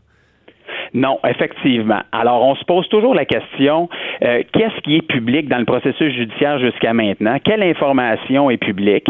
Euh, Y a-t-il des ordonnances de non-publication, par exemple, qu'un juge aurait rendues qui nous empêcherait finalement d'en traiter? La priorité, c'est toujours le processus judiciaire en cours, mais évidemment, euh, dans la mesure du possible, on se, on, on s'efforce de transmettre l'information pour que le public puisse comprendre ce qui se passe, parce que dans le fond, le système de justice, c'est pour le c'est pour le public, c'est pour mm -hmm. euh, c'est pour d'abord c'est le, le, le, procès d'un accusé, mais c'est aussi euh, l'occasion pour les victimes de venir exposer ce qu'ils ont vécu et, et, et, ce qui et, finalement de venir rendre témoignage. Alors il, il s'agit là de concilier les intérêts de tous en mm -hmm. permettant aux gens de comprendre dans le système dans lequel on, on vit. C'est ça de comprendre. Parce que là, je vais peut-être loin un peu, mais souvent dans, beaucoup de causes, bon, pour nos auditeurs, on veut libérer quelqu'un, on va dire, ben, est-ce que ça va déconsidérer l'administration de la justice? L'importance du système crédible est, là, là. Mais euh, justement, cette communication-là, d'expliquer, va venir rassurer le public et va aider à, à ne justement pas déconsidérer l'administration de la justice. Ben oui, vous avez raison. C'est un des objectifs, dans le fond, notre communication ou euh, la transmission d'informations de, de, sur ce qui se passe dans le processus judiciaire et son déroulement. C'est évidemment dans l'intérêt dans l'intérêt public qu'on le fait afin de mhm. préserver la, confiance du public dans l'administration de la justice, aussi de mieux comprendre l'institution du directeur des poursuites criminelles et pénales. Vous savez, je vous donne un exemple. Il y a quelques années, au début, quand j'ai commencé comme porte-parole en 2011, le, le, le, directeur des poursuites criminelles et pénales a été créé en 2007.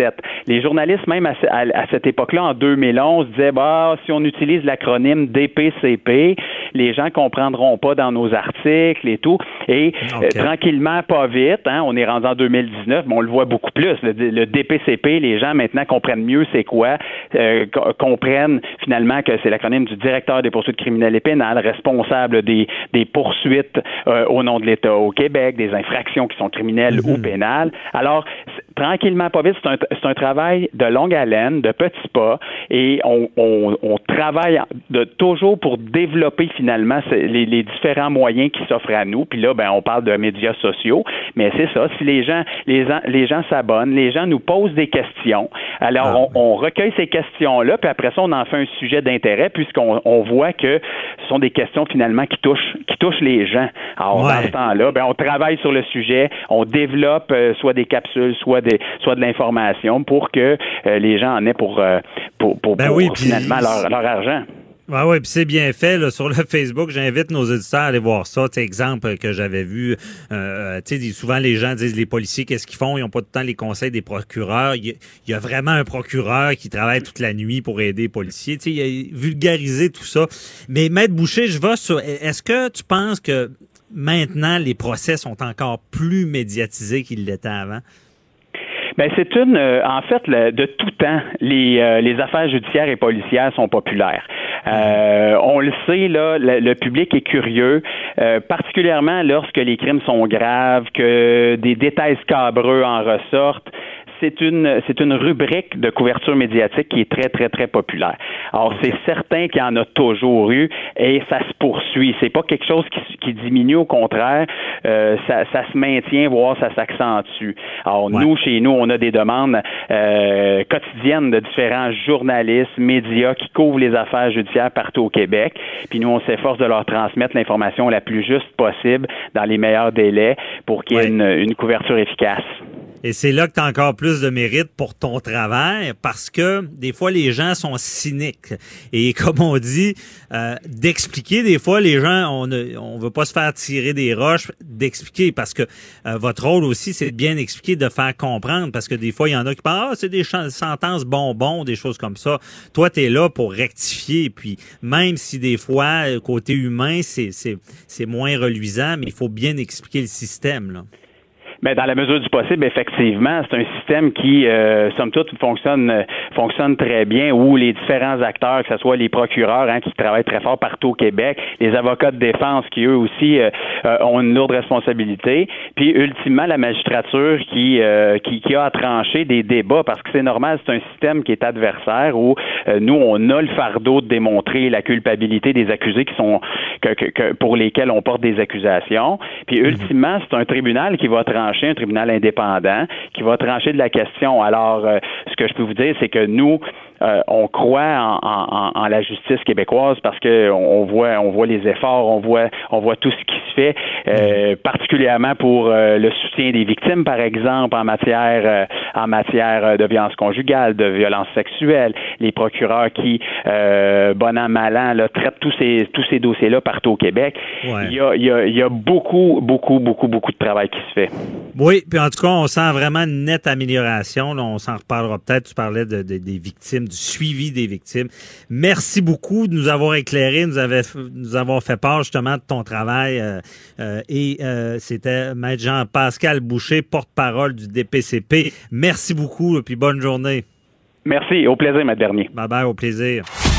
Avocat à la barre. Alors, je procède à la lecture du verdict. Avec François-David Bernier. Les meilleures plaidoiries que vous entendrez. Cube Radio. Le barbecue. Y a-tu quelque chose d'aussi important pour un gars? Je suis sexiste deux minutes parce que je pense toujours à la blague de la fille qui, qui prépare toute la salade, coupe les légumes. Le gars il dit chérie, je vais te faire à manger, je te fais un bon barbecue. Et euh, il met ça sur le barbecue. La fille elle prépare tout, euh, elle, elle s'assure parce que le steak est en train de brûler sur le barbecue. Et avec ça, elle lui rappelle d'aller s'en occuper. On, et, le, le, gars lui dire à la fin, chérie, aimes-tu ça quand je te fais à manger comme ça? Bon, c'est une blague. Et euh, on, à, avocat à la, à barre, on voulait savoir c'est quoi les crimes du barbecue? Et j'ai avec moi Vincent Chatigny euh, de chez Bicep Barbecue, euh, qui a une émission aussi, Bouffe en cavale, que vous avez sûrement vu. Euh, bonjour Vincent. Salut, ça va? Salut, ça va très bien. Là, on veut du crime, on veut du croustillant, du judiciaire, du barbecue. Et moi, d'entrée de jeu, je vais dire le pire crime du barbecue. Tu m'en diras par la suite. Le pire crime du barbecue, ben c'est simple. C'est d'interdire les barbecues. Parce que on voit ça souvent en ville. Il y a beaucoup de condominiums, beaucoup d'appartements qui l'interdisent sur les balcons. Et j'ai parlé des gens qui me disaient, ça, c'est assez grave parce qu'on est des amateurs de barbecue et on ne peut pas. Et à ce qui paraît, prendre la petite plaque électrique, là, ça, ça, ça serait peut-être un crime. Ça, c'est un crime. OK, bon, OK. Ça. Écoute, tu viens, j'y avais pas, j'y avais même pas pensé. tu viens de m'y faire penser. Non, les barbecues électriques. Euh, ouais, euh, du barbecue électrique, là, premier crime. Okay, on est rendu au deuxième, déjà. Deuxième crime, c'est bon.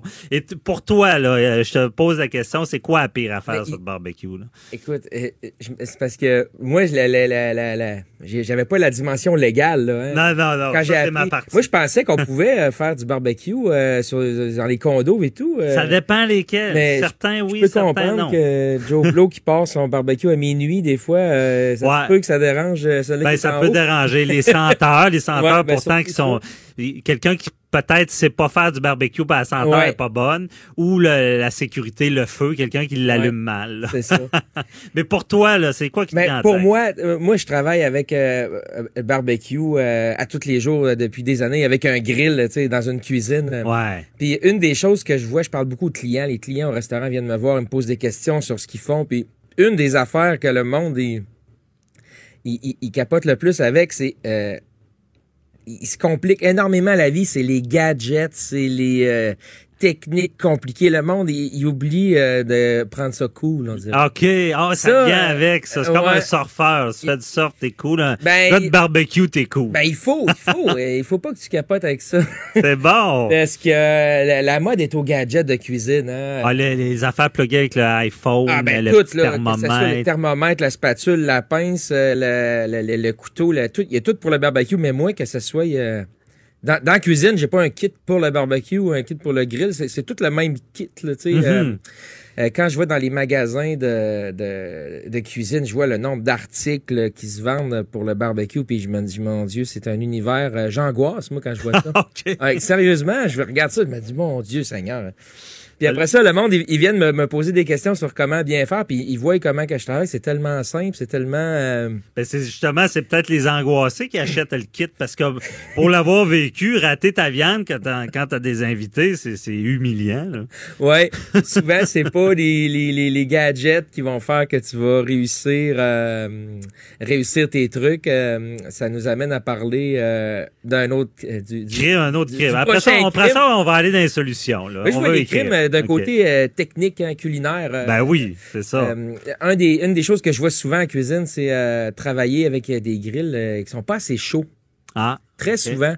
Ou euh, parce que saisir, ça, saisir, c'est saisir. très important. Tout à fait, ouais. Puis euh, Là, le charbon revient à la mode, euh, les grilles au charbon. Ça, c'est merveilleux parce que ça chauffe énormément. OK. Euh, comparé à un grill au, euh, au propane, euh, à la maison, souvent le monde a des, ont des barbecues au propane. C'est pratique, hein? Tu ouvres la bonbonne, tu tires ça, tu sais. c'est- Mhm. Oh, super, t'as ton charbon, faut que tu te prévois un 15 minutes d'avance, puis euh, bon, tu sais, euh, mais ça chauffe énormément, puis des fois on voit ça, le- le- les gens ont des, mettent leur steak sur des grilles pas assez chauds, euh, puis euh, finalement ça finit que ça bouille, ça Ouais, colle, ça, ça, C'est un bouilli steak. Ça- Ça, c'est pas bon. Ça, ça, on appelle ça suer là, euh, Ouais, en cuisine, ouais, ça sue sur le, sur la grille, ça colle, euh, puis quand tu vois ça, souvent les, le temps que la, la, la personne réussisse à faire un, un quadrillage sur son steak, on est rendu avec quelque chose qui est très bien cuit parce qu'il manque de chaleur. Ben c'est ça, parce que dans quand on saisit, il y a même des techniques. là, je pense que c'est Boston, où est-ce que c'est quasiment brûlé, mais en dedans, c'est super. Ouais, c'est Pittsburgh ça. Ah, Pittsburgh. Ouais, Boston, c'est une coupe de steak. Pittsburgh, Boston, Washington. le, le Boston, c'est une, ouais, c'est une coupe de steak, ça. Mais Pittsburgh, euh, c'est de, la, la viande reste crue à l'intérieur et on veut absolument carboniser l'extérieur. Puis on- et certains vont même jusqu'à mettre un morceau de gras pur juste à côté du steak, Oh. ex- exprès pour provoquer une flamme qui va noircir la viande. OK. Là, on est dans le, on est dans le cancer extrême. Là. On est dans le- ah ouais, c'est plus cancérogène, mais c'est bon parce que là, on est vendredi là, puis je sais déjà ce que je vais manger euh, ce soir à te parler là. Mais euh, OK, là là c'est plus extrême saisé. Et mais un crime justement, on, on- c'est pas assez chaud, on, ça, ça boue. Puis pour ça, la solution, c'est avoir un bon barbecue. Premièrement, ouais, Euh, c'est ça. Ou euh, comme tu disais, le charbon. Mais le charbon, ça, moi, je vais y aller du côté légal. C'est un petit peu plus dangereux là, parce que ça, ça, ça fait pas des petites flamèches, ça, le charbon. Ouais, mais hein? quand tu fais du barbecue, le côté légal devient comme un peu euh, en deuxième. euh. OK. C'est pas- C'est le, le goût avant tout, hein? c'est bon. Mais le charbon, c'est ça, ça fait plus de flamèches. Là. Ben, Faut euh, que tu l'allumes avec le petit gaz. Ouais, c'est ça. Ouais. Mais euh, avec le gaz, ça fait du feu, mais normalement, quand tu allumes du charbon, le stade des flammes est terminé. Hein, parce que Ouais. pour fabriquer du charbon, ils mettent du bois en feu. Quand le bois est rendu au stade de la braise, on éteint le feu. Mhm, Là, on met ça en sac, puis quand tu le rallumes à la maison, tu es supposé d'avoir juste la braise. Qu'est-ce qui est pratique pour éviter d'avoir des flammes? C'est de pas utiliser de l'allume-feu euh, au restaurant. Moi, quand j'allume le grill au charbon, je prends une torche, euh, Ah, une torche ouais. à souder.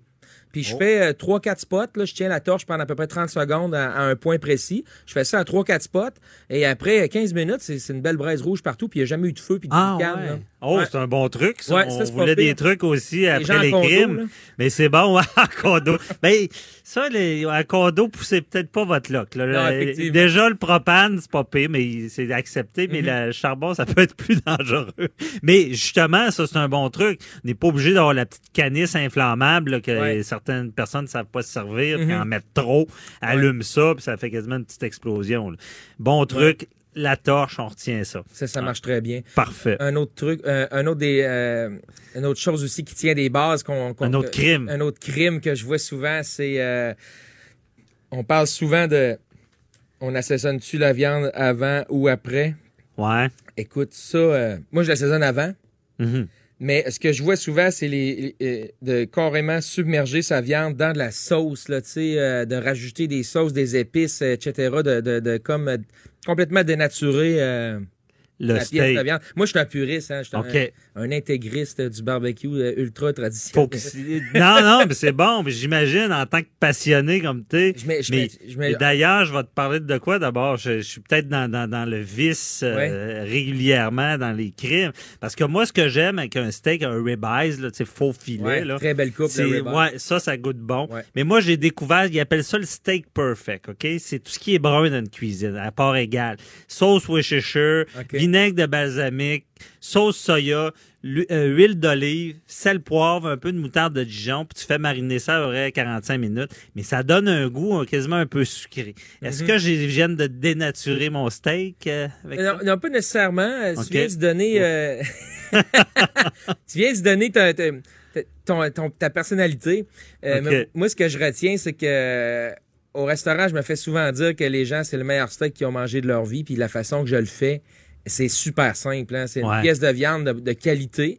Euh, puis après ça, je, je la- je l'assaisonne tout simplement. J'ai un dry rub au restaurant. euh, Ah ouais, que je fais une saumure sèche. C'est un mélange de sel euh, avec quelques épices. Puis aussi du café dedans. Ah ouais. Je le vends au restaurant, puis la plupart de mes, euh, de mes grillades, je les fais avec ça. C'est super simple. Après ça, je fais saisir la viande. Après ça, un beau temps de repos. Un temps de repos, là, on- je, fais, je fais des steaks, je fais des gros steaks, là. Une livre et demie à un kilo. là, Ah ouais. euh, Ben ouais, oui, je suis allé, moi, c'est très bon. Mais le temps faire- de repos, là, euh, me semble, moi, je me dis, euh, le steak va refroidir.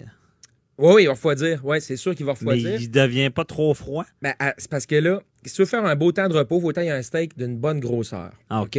Là, tu vas avoir un beau temps de repos, une 15 minutes, 10-15 minutes. Mais Mhm. après ça, tu, vas, tu, tu le- tu le mets, tu le mets à reposer idéalement d'un endroit qui est pas trop froid. Mhm.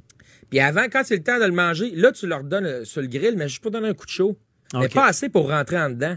De toute façon, si tu manges ton steak saignant, là, le, le cœur, il sera pas chaud. Parce que s'il vient chaud, il va tomber médium. Ah Il va être tiède autour. Ce qui est le fun, c'est quand l'extérieur est très chaud. Fait après un beau repos, quand tu as eu ta cuisson, là, tu, le- tu le mets sur le grill dans une zone qui est très chaude.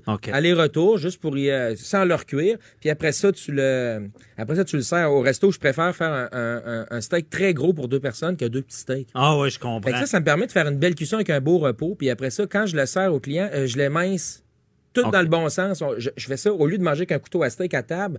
D'être dans le mauvais, ouais. Ben, des, des fois, on se fait des trop gros morceaux. OK. Moi, je les mince avec un bon couteau du chef, puis là, je leur, je, je leur place tout comme s'ils étaient Ah, euh, ouais. intacts. Là, le, le monde mange- ça joue énormément sur la tendreté. Ah, OK, bon, ben, c'est Ouais. bon. Puis le, le petit truc, de- il y en a qui disent, mets ça dans, dans un petit papier d'aluminium. C'est-tu bon? C'est pas bon? oui, c'est bon. Ben, c'est bon. Si on, on colle trop euh, l'aluminium dessus, il, pendant son repos, il va perdre plus de jus. OK. C'est sûr que si ton steak est vraiment chaud quand tu le sors puis tu le wraps très serré dans la lui, il va continuer à cuire pas mal. là. OK. Bon, c'est ça le euh, danger. ou tu peux juste mettre euh, des. euh, Chez nous, ce que je fais, je mets carrément euh, juste un, un bol en métal, un cul de poule. Ah, en dessous. Fait que tu as plus d'espace, puis tu gardes une humidité. Ça refroidit pas trop. OK. C'est puis ça gaspille pas du papier d'aluminium. là. Ouais, c'est bon. Et puis là, euh, c'est une bonne chose. Là, le- le- le- le- l'important, là, puis il va peut-être nous donner un truc au lieu d'un crime. Tu sais, on veut euh, il y a- pour la cuisson. Ah oui, là, je te pas, mal. Ouais, je vais- j'ai la main ouverte. Là, et on veut bien paraître avec les invités. On veut une belle cuisson. Euh, Est-ce que ça marche, ce truc-là, du, du pouce qui va qu'on va coller sur l'index, puis on dit euh, bleu, l'autre, c'est... Ah, ben, ça marche pour. euh, c'est comme une technique pédagogique pour comprendre le principe, mais euh, si tu fais ce truc-là, une bavette, un filet mignon, un contre-filet, un ribeye coupe baseball, un, un, euh, un rhum steak, il n'y en a pas un qui va avoir la même texture. Fait que tu peux pas te fier au truc du pouce, là, que, que le muscle à la base du pouce durcit selon le- quel doigt tu mets une pression. Mhm. C'est c'est un bon principe parce que plus ton steak va être cuit, plus il va être raide. Mais en partant, un filet mignon va toujours être plus mou qu'un contre-filet New York, là, tu sais. Ouais. Euh, fait que à- quand t'es pas habitué chez vous, le- best. C'est quoi le truc? C'est le ça qu'on thermomètre. Ah ouais, Le OK. best au thermomètre, sérieusement, euh, à la maison. Au resto, on n'a pas le temps de tout le temps piquer. On, on y va au, au doigt. Il y a des cuisiniers qui préfèrent prendre un thermomètre aussi. Ah ouais, mais au thermomètre, moi, ça me fait peur. Je, je le pique où? Euh, Est-ce que c'est quoi? La température, je vais sur Google, je check euh, si Ah, je le peux aller sur Google. Un steak euh, saignant, là, après Medium repos, saignant, euh, ouais. Medium saignant, c'est aux alentours de 45-50. OK. Euh, mais tu piques à l'horizontale pour rentrer l'aiguille le plus creux possible. Tu sais, si tu piques vertical, tu vas passer au travers du steak dans, ouais. dans, le, dans le temps de le dire. Tandis que si tu vas à l'horizontale, ça te donne le Mais temps là, de... tu te brûles pas en faisant ça? Tu le mets avant? Je, suis tellement pas bon. Non, non, non, mais là, tu te brûles pas. Il faut, faut que tu fasses attention. OK. mais tu, tu le mets avant ou... euh, Non, non, tu... euh, Pendant, tu vas- OK. Ouais, quand tu vois que ça, ça, ça s'en vient, tu te demandes où c'est qui est rendu, ben là, tu, tu, tu peux le tasser à côté de la chaleur. OK. Pique horizontal, t'attends, hey, ça, ça va très vite, hein, les thermomètres à cette heure, ça, ça va vite. T'attends 5, 8, 5, 6, 7 secondes, puis à un moment donné, tu vas voir, la température va monter, à un moment donné, elle va arrêter de monter. Il faut que tu calcules que pendant ton repos, elle va continuer à monter. Puis plus ton steak est gros, Mhm. plus elle va monter pendant le repos parce que tu as plus de chaleur accumulée à l'extérieur de ton morceau. OK. Fait que pendant le repos, la chaleur, elle va se dissiper dans ta viande. Tandis que si tu as un tout petit steak que tu saisis vite, vite, vite, pendant Ouais. le repos, il cuira pas beaucoup plus. OK. Ah, c'est bon. Euh, moi, j'en profite pendant que tu es là. Euh, Je, veux je, je valide toutes mes affaires. Moi, là, honnêtement, mon meilleur truc, c'est que je mets, je mets une certaine température, mon barbecue, 500 à peu près, puis j'y vais avec le temps. Mettons, je sais que c'est à peu près ça, euh, épais, un pouce écart, Mhm. mais je vais, je vais calculer le temps je vais le saisir, puis je vais calculer du temps, mettons, euh, trois, euh, deux minutes et demie chaque bar. Mais est-ce que c'est quand même euh, légal de faire ça? Ben, est-ce que, je comprends que tu fais souvent la, ton classique, que tu fais souvent la même recette? La même Ben, je fais la même affaire. Mais Ben là, oui. quand arrivent d'autres invités avec d'autres cuissons, là, je, je, je suis Ouais, fini, là, je sais plus. C'est un bon point de départ, Ah, de toujours euh, d'avoir le temps, mais il faut toujours savoir que le temps est relatif. Fait que, mais Ouais. Par exemple, quand tu as d'autres coupes, tu peux te dire, OK, d'habitude, je le mets à trois minutes, euh, après ça, je le tourne, mais là, Mhm. vu qu'il est plus gros, vu qu'il est plus petit, tu vas être capable de gager. C'est ça aussi, hein, cuisiner, c'est aussi guesser, essayer, puis Ouais. faire des erreurs, puis apprendre, c'est ça, la, la, la, Ouais, la ça, c'est bien euh, dit. que- Apprendre des erreurs. Donc, faites-le quand il n'y a pas d'invité. Et à Vincent Chatigny, est-ce que vous donnez des cours aussi? Je donne des cours à mes employés. Ah, OK, mes c'est ça. cuisiniers. Non, je donne, je pas de cours. J'ai enseigné à l'école hôtelière. D'un euh, bon prof, ouais. J'ai enseigné pendant un an à l'école hôtelière, mais euh, Mais chez Bicep, vous n'avez pas ce concept-là là, de donner non, je me le de fais demander beaucoup. Bon, je me le fais demander beaucoup des cours, là, mais euh, non. Je... OK, à suivre. On va être Ouais. les premiers à le savoir quand ce sera le cas. Ça marche. Hey, merci beaucoup, Merci. euh, Vincent. Puis, euh, on vous rappelle le restaurant chez Bicep. Et on se reparlera sûrement pour. le temps passe trop vite. Là. Ça, moi, déjà, ça m'a beaucoup aidé, cette chronique-là. Bon, et je suis content. content de connaître les pires crimes du barbecue. Bye bye, bonne Bye. journée. Restez là, on vous répond à vos questions. Avocat à la barre. Alors je procède à la lecture du verdict. Avec François-David Bernier. Les meilleures plaidoiries que vous entendrez. Cube Radio. Je suis avec Maître Sharon Otis, euh, toujours présente en- à nos studios de Québec. Il fait chaud un petit peu, mais on est bien. Euh, après avoir parlé de rupture, là, on veut les questions du public. Avant toute chose, par contre, j'ai je pensais lancé... que vous alliez me demander qui garde le barbecue. C'est qui le gardien? Non, non, non. Avant toute chose, j'ai lancé une énigme sur le Facebook et euh, je profite euh, de ta présence, Maître Otis. Je vais la relire. Euh, ça parle de condo. Vous faites du droit, tu fais du droit familial et aussi euh, du droit civil puis des, des copropriétés. T'en as vu passer. Donc, je, je rappelle l'énigme. C'est une petite famille achète un beau condominium à Montréal. Ils sont heureux du prix qu'ils ont payé puisqu'ils l'ont acheté d'une personne qui avait des difficultés financières et qui devait faire une vente rapide. Euh, Le malheur des uns, des fois, fait le bonheur des autres. C'est un peu ça. Stupéfaits, ils reçoivent par la suite une lettre du syndicat de copropriété pour leur sommant de payer les frais de commun, dans le fond, de condominium impayés de 20 000 euh, que l'ancien propriétaire avait pas payé. Doivent-ils payer, Maître Otis? Oui.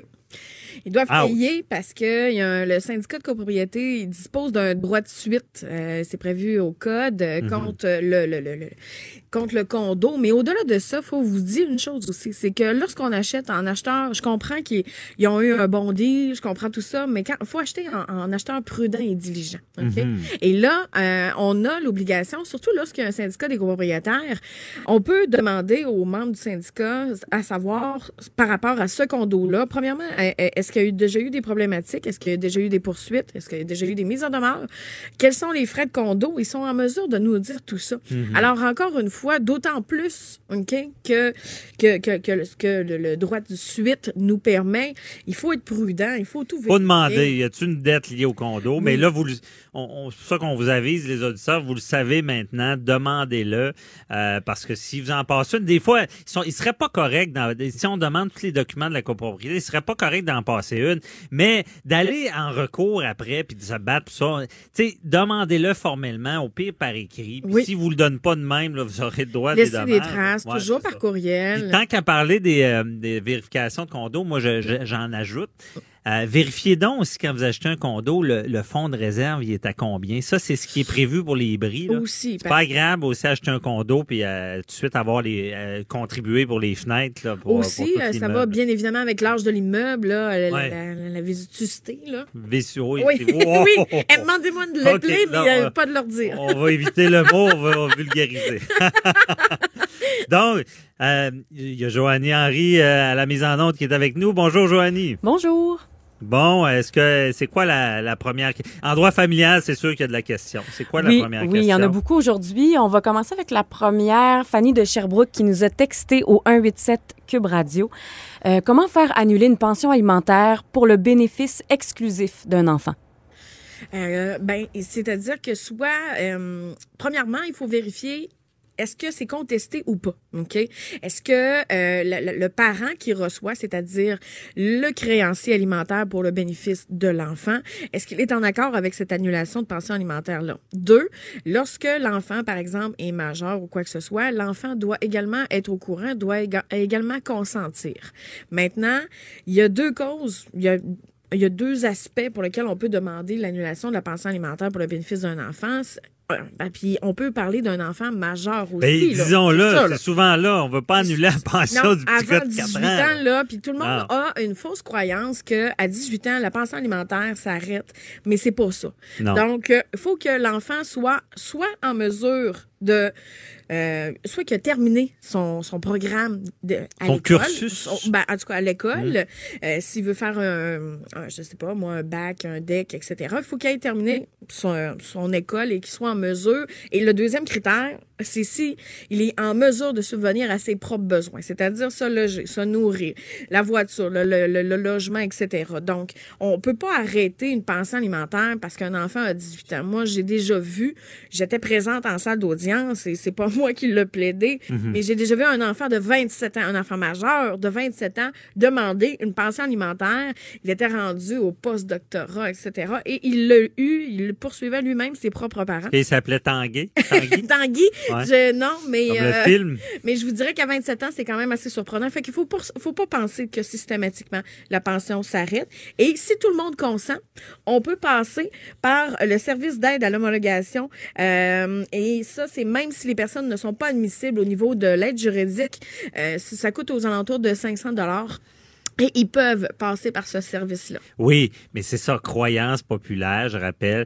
Ah, 18 ans, la pension s'arrête automatiquement. Non. Non. Il faut faire la demande. Et ah, ben je vais, on, on, consent, euh, l'autre consent, on va remplir le petit formulaire, ça va être fait de manière euh, administrative. Non plus, ça marche pas ça.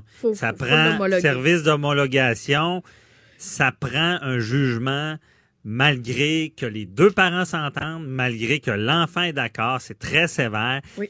Euh, opinion personnelle, bon, on va avoir vu des clients. Je pense qu'il y, a un client que, que je pense, s'il écoute, il va rire. Euh, il viendrait témoigner de ça, disant que, ouch, euh, c'est pas si évident non plus. Mais là, là je vois, je, connaissais mal ça, le service d'aide à l'homologation. Ben, c'est l'aide juridique. Ils vont faire quoi? C'est un peu l'aide juridique. ils vont homologuer. Dans le fond, ils vont faire la convention et ils vont faire signer tout le monde. Ils vont le faire homologuer. Non, c'est ça. C'est la seule euh, exception. Cependant, il y aura une contribution de base qui devra être faite. C'est environ 545 dollars, je pense. Alors, si tout le monde s'entend, euh, on fait une convention. Le service euh, d'aide à l'homologation va faire la convention, va faire signer les parti, il va faire signer l'enfant majeur et il va le faire homologuer, même si on n'est pas admissible à l'aide juridique. Wow, ça évolue le droit. parce que c'était pas là il n'y a pas si longtemps. Non, mais il y a possibilité aussi d'aller voir son avocat et euh, l'avocat. Il, est tannant. Oui, il est cher, mais sauf que lui, il est au courant des fois de l'ensemble de la situation du dossier. Il va connaître ce service-là. Il va connaître ce service-là ou il va le faire. Regardez, une convention, quand tout le monde consent, là, c'est pas, euh, ça prend pas tant de temps que ça à écrire, à mhm. rédiger. Euh, euh, donc, euh, ça se fait très bien et nous, on, dépose le tout devant euh, le greffier spécial. Oui, parce que j'ai pas, on étire un peu la question. Ça arrive. Des, c'est malheureux. J'en ai fait moi aussi des dossiers là-dedans, des, des euh, moi, j'avais eu, je pense, un jeune, ça faisait cinq ans qu'il était au cégep, puis il, a il y avait une poursuite contre le père, puis le père a été obligé quand même de continuer à payer la pension. C'est, c'est très sévère, les, les études. Mais il faut un sérieux dans faut un sérieux. C'est ça qu'il faut rappeler. Euh. Euh, c'est ça. On ne peut, ils peuvent pas seulement errer. Et Maître Otis, est-ce que si là, j'entends des questions des parents, là, je sais pas s'il y en a qui suivent, si l'enfant travaille, qu'est-ce qu'on fait? Si l'enfant travaille, à ce moment-là, ce qu'on peut faire, c'est au lieu de l'annuler, OK? Euh, si je comprends bien votre question, c'est si l'enfant travaille durant ses études. À ce moment-là, ce qu'on va faire, c'est qu'on peut diminuer le montant de la pension alimentaire pour le donc, et on va prendre le tiers du revenu de l'enfant majeur pour le déduire de la pension alimentaire que le euh, débiteur alimentaire doit verser à la créancière. S'il y a des prêts bourses? S'il y a des prêts bourses, euh, on, on tout est une déduction. technicalité de déduction, mais encore là, quel est le montant? Est-ce que c'est un prêt? Est-ce que c'est une bourse? Est-ce que là. On n'entrera pas là-dedans. Non, mais on en reparlera. parce que je, toute, je- je pourrais poser d'autres cols s'il va aller à étudier à l'étranger. oh. Ben, si, si c'était son cheminement critique, si c'était son cheminement, son plan de match, à ce moment-là, généralement, là, on ça voit ça comme des frais particuliers. Ah, c'est ça. Puis ça, on en reviendra parce qu'on en aurait pour longtemps. Oui. Frais particuliers, frais de garde et tout ça. On en reparlera dans notre chronique. Euh, Joanie, euh, deuxième question. Ben, peut-être pour compléter votre euh, réponse, Maître Otis, il y a Hugo Chicoutimi qui demande est-ce qu'il y a un âge maximal pour recevoir une pension alimentaire? Non, il n'y a pas d'âge. Ben, il n'y a pas d'âge ciblé dans le code. Il n'y a pas d'âge euh, au niveau de la Ah, loi. Quelqu'un qui a 40 ans, là, puis il dit Moi, moi, moi là, finalement, j'aurais voulu être médecin. Oui, mais il n'y a pas d'âge maximal, mais je vous dirais que c'est du cas par cas.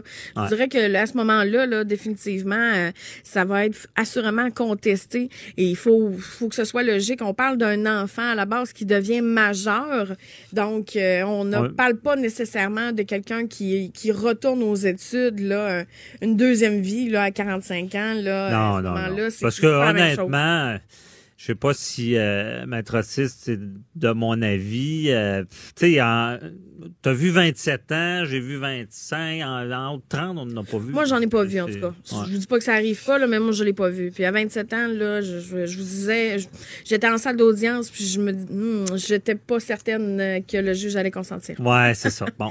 Fait que je pense que ça répond bien. Il n'y a pas de d'âge direct, mais c'est une logique qui vient avec tout ça. Euh, autre question? Euh, Alain de Laval qui dit qu'il a été conjoint de fait pendant 20 ans. Quels sont ses droits? Ben, conjoint Niet. fait. Pas de euh, droit. ben, il n'y a pas de droit, il n'y a pas de pensée alimentaire à tout le moins. là. Ça, c'est certain. Ben, les conjoints de fait, selon le Code civil, n'ont pas de droit. ben, c'est parce que il- là, présentement, il y a un projet de loi qui, qui- qui est en Ouais. train de se faire, mais sauf que il faut.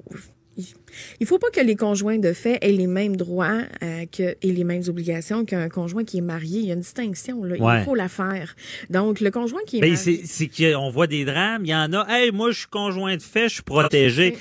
T'es pas protégé si t'as pas de contrat de de de, con- de c'est quoi donc contrat de conjoint de fait là, ou de de, de, de vie euh, commune? commune. Euh, Bon, et vi- contrat de vie commune qu'à peu près personne a là, puis on, ils pensent qu'ils sont protégés avec la maison. Ah, c'est correct, mais là ton nom, nanana. Et là, ils font le saut quand ça finit parce qu'ils sont pas protégés. Puis j'avoue que c'est pas si charmant à discuter, chérie. euh, J'aimerais ça qu'on se rencontre pour prévoir notre séparation. C'est pas très charmant comme sujet, puis il y a peu de, de couples qui abordent ça. C'est pas très charmant, cependant, je pense que c'est une bonne chose lorsqu'on a beaucoup de biens, beaucoup d'actifs. Mhm. Je pense que c'est une chose que euh, les conjoints de fait devraient penser là, au départ. Euh, euh, Lorsqu'on on commence dans la vie, on s'en va en loyer, en logement, puis euh, on n'a pas beaucoup de meubles, on n'a pas, on y pense pas, mais c'est sûr qu'en cours de route, on acquiert des actifs. Là, Ouais. En tout cas, c'est suppo- c'est supposé. Ouais. Donc, Supposé. euh, il faut y penser, là, mais non, ils ont pas, il n'y a pas de possibilité à tout le moins. Ça, c'est sûr, d'une pensée alimentaire pour un conjoint de fait. Ça, c'est certain. Non, il n'y a pas de, de pa- Mais rappelons, là, je dis qu'ils n'ont pas de droit à faire la différence, Maître Otis, entre le, le- le conjoint et. ça- Le con- les enfants ont des droits Oui, oui, toujours. oui, oui. Le- mais sauf que, faut se dire une chose, c'est lorsque des conjoints de fait ont un enfant, la pension alimentaire est pour le bénéfice exclusif de l'enfant.